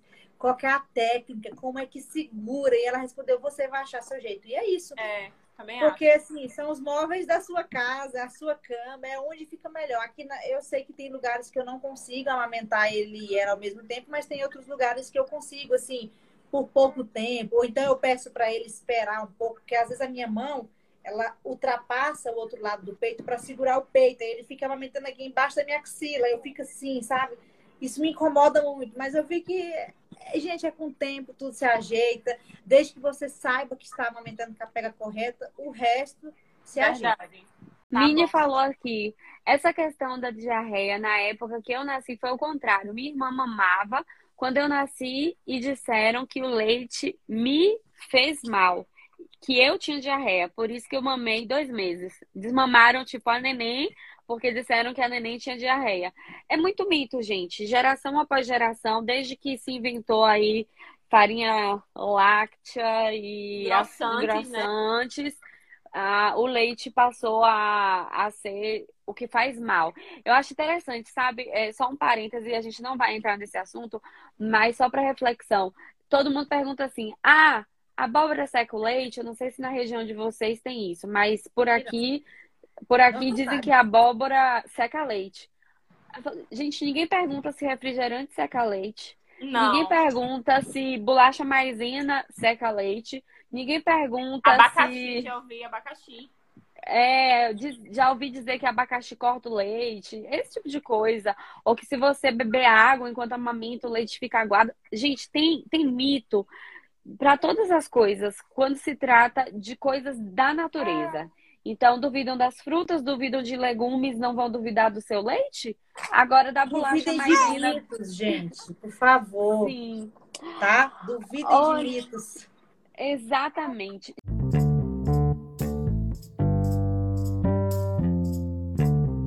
Gente, é, eu acho que só uma última observação que me falava meio assim: ah, eu sempre tive essa dúvida, como é que vai ser em relação quando o outro nascer? Aí falavam assim, você tem que priorizar o mais novo.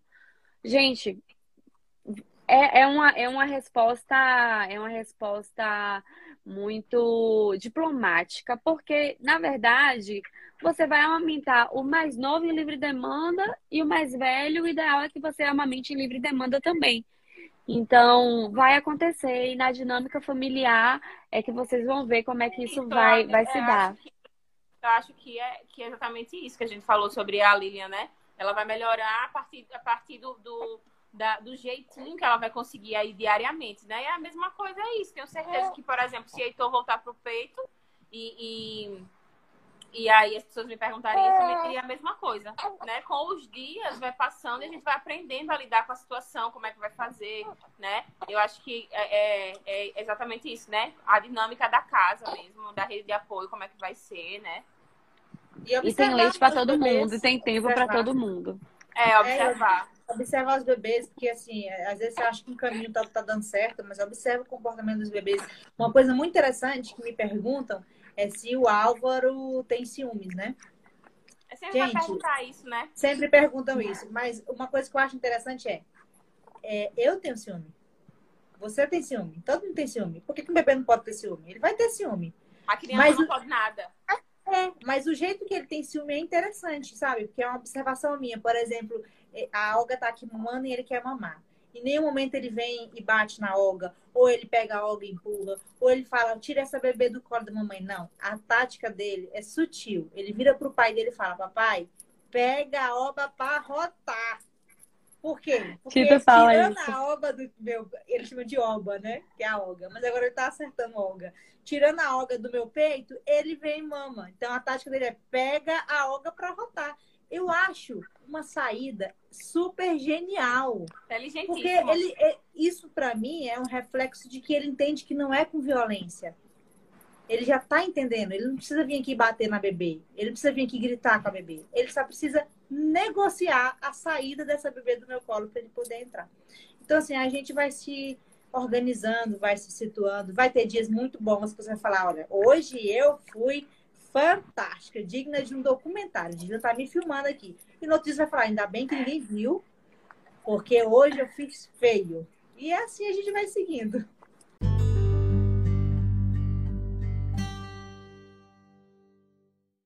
Nós estamos, então, caminhando aqui para o final e vamos passar para este momento em que eu vou pedir para as minhas convidadas e fazer indicações para para nossa audiência, para quem está aqui ao vivo ou para quem está ouvindo a gente via podcast. Então, vou começar aí pela Kari. Kari, você pode dar uma dica, pode ter a ver com o assunto, pode não ter a ver com o assunto. Dica de filme, livro, série, alguma coisa bacana para as mulheres consumirem. Você pode deixar aí uma dica. Lilia também pode deixar uma dica de, de uma coisa bacana. Vou lembrar aqui. Tem muita assim, coisa, vou, tem muito eu material. Vou, eu vou dar uma dica para as mulheres que querem entender o porquê que a gente não amamenta. Assiste é, The Handmaid's Tale, o conto de Aya, tá? Assistam essa série e vocês vão entender por que, que as mulheres não têm voz, por que, que as mulheres férteis são as mais objetificadas, as mulheres que amamentam são as mais objetificadas, porque é, porque que sexualizam tanto os seios. De forma indireta, essa série acaba explicando o porquê que querem tanto ter poder sobre os nossos corpos. E aí vocês podem, todos os dias, quando estiverem amamentando os seus bebês, é, resistir, sabendo que o sistema está querendo todos os dias derrubar, atropelar vocês. Então, é, eu até costumo brincar que, às vezes, ou a gente é, resiste na força do amor ou na força do ódio a minha história foi na força do ódio, porque eu tive que resistir sabendo que estavam me enrolando, sabendo que eu estava sendo enrolada por um sistema programado para enrolar mulheres. Então, eu resisti na força do ódio. Dois anos depois eu tenho condições de virar para vocês e falar: vocês podem resistir na força do amor, dá para ter outro caminho. Mas, para vocês seguirem esse caminho, vocês precisam estar de olhos abertos e ouvidos apostos para ouvir mulheres que passaram pelos caminhos das pedras. Então, Muito é, bom. Tem, tem, um livro, né, que eu acho que vocês conhecem, né, da, da, da Gabi. Primeira coisa, seguir a Gabi, né?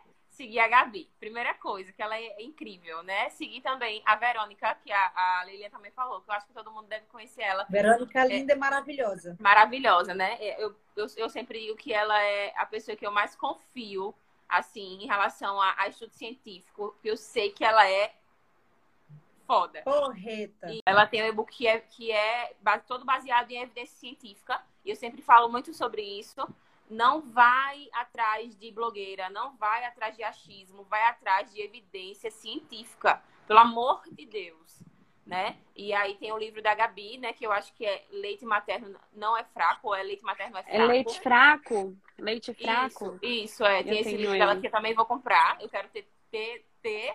E eu acho que eu acho que o do Carlos Gonzalez também. O Bessame é a Amamentação, um presente para toda a vida. Esse livro é magnífico, gente, do, do Carlos Gonzalez. Leiam ele antes de tudo. Na verdade, ele, ele próprio. Todos, qualquer coisa.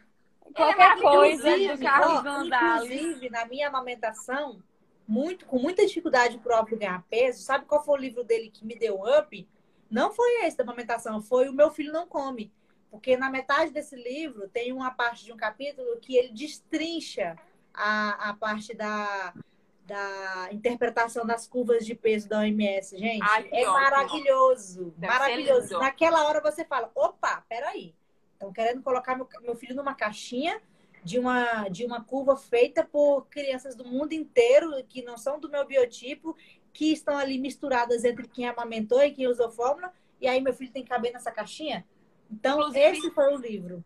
Inclusive, Heitor, quando ele tinha seis meses, a médica mandou eu limitar a demanda, porque ele estava obeso. Ela falou, ela falou pra mim, eu fiquei olhando pra cara, pra cara dela assim, já sabia o que eu sei, né? Mais ou menos assim. E o meu esposo ficou olhando pra mim, tipo, com medo que eu fosse re rebater, né? E aí eu não falei nada, só mudei de pediatra. Aqui é. a minha história é o contrário. Meu bebê era magrinho, sempre foi curvinha preta. Lá com o oitavo, nono mês é que subiu para a curva de 50%, de percentil 50%. Mas mesmo assim ele continua com o biotipo de magrinho. Hoje eu tenho um grupo de WhatsApp que é mães de bebês magros amamentados exclusivamente. Ou seja, esse buraco Massa. não é tão mais embaixo. Tem muitas mães que passam por isso. E é um outro universo. Porque a mãe que o bebê ganha 40, 50 gramas a dia amamentando exclusivamente, ela tem uma arma potente contra o pediatra. Ela fala: ah, dá licença, meu filho está aqui no, no PST 50 para frente, você não tem o que dizer. A mãe que está com o bebezinho abaixo da curva preta, essa daí é escrachada. Ela, tá, ela é chamada de irresponsável, você vai, você vai desnutrir seu filho. E, e a mãe que está nessa curva bem e é médica, e lá no grupo tem algumas, essa mãe é escrachada ao quadrado, porque você sabe o risco que você está correndo e está desnutrindo o seu filho. Então, é, é, é uma é um outro universo, sabe? É um universo em que não podemos relacionar a amamentação é, de sucesso com o peso do bebê. Mas aí, isso é outra cultura Não, tem muita coisa que envolve. Não, gente. você tem que voltar aqui para falar sobre isso. que é um tema que é muito necessário, muito necessário. É, porque, assim, na minha opinião, as, a, as mães mais vítimas da cultura do desmame é a mãe do bebê magro. É, é a mãe do bebê que não engorda. É a mãe que ela, ela não tem arma porque já está muito preconizado, que é o bebê gordo é que está mamando bem. E aí vocês ainda sofrem com isso, né? ainda, ainda houve absurdos. A do bebê magro, gente, a do bebê magro, a família é inteira é verdade, fala, para pensado, isso. A gente não pensa, né, nisso. É.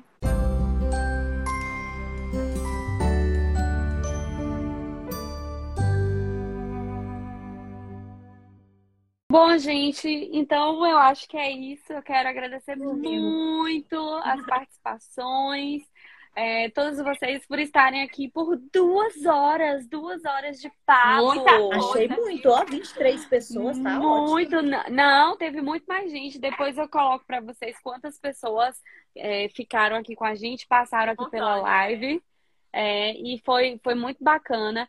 Eu quero dizer para vocês que assim, a gente vai ter outros papos, outras convidadas, sem promessas, porque a gente tem bebê pequeno, então vou chamar a Lilian para estar aqui mais vezes falando sobre esse assunto de bebês magros. Muito também bom. a Kari para estar aqui, ela também é educadora parental, então é um assunto relevantíssimo para a gente. Ah, gente, ah, eu, eu, eu sou assim, não sei, não sei, às vezes eu fico pensando, meu Deus, o que eu vou fazer da minha vida?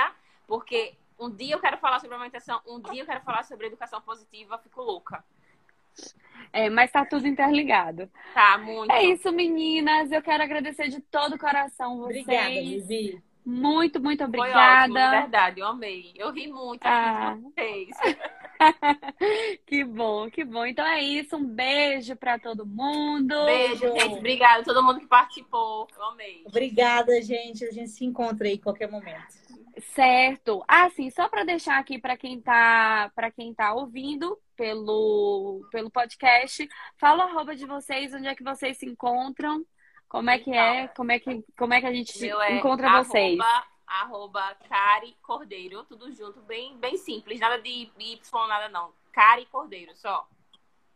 Pronto, ótimo. Ó, o meu arroba é anjo de, de angiologia, tá? De, de vasos, Lilian, com N no final. Porque, assim, na verdade, quando eu abri meu Instagram, eu não pensava que eu ia encontrar tantas coisas para falar. Então, eu sou meio multi, sabe, gente? Eu, eu sou médica, cirurgiã, mas eu também adoro cantar, eu adoro poesia, eu adoro escrever, eu adoro amamentação. Eu também sou desse nível aí, viu? Eu gosto de falar, então, assim, gosto de escrever, gosto de falar sobre tantas eu tô, coisas. Eu tô, eu tô aproveitando esse momento para assumir que eu sou multi, tá? Eu sou multi, eu não sou uma pessoa só, meu diploma não me define, tá? Minha roupa não me define.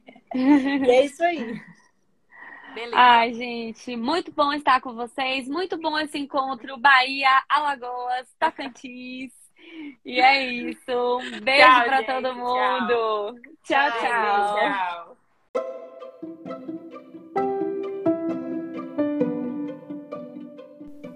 Você acabou de ouvir o podcast Enxoval da Alma. Se você ainda tem alguma dúvida sobre o tema, ou se você tem alguma sugestão a fazer sobre temas e outras coisas que a gente pode falar por aqui, me envie um e-mail em enxovaldaalma.gmail.com e me segue lá no Instagram, arroba Sobrinho.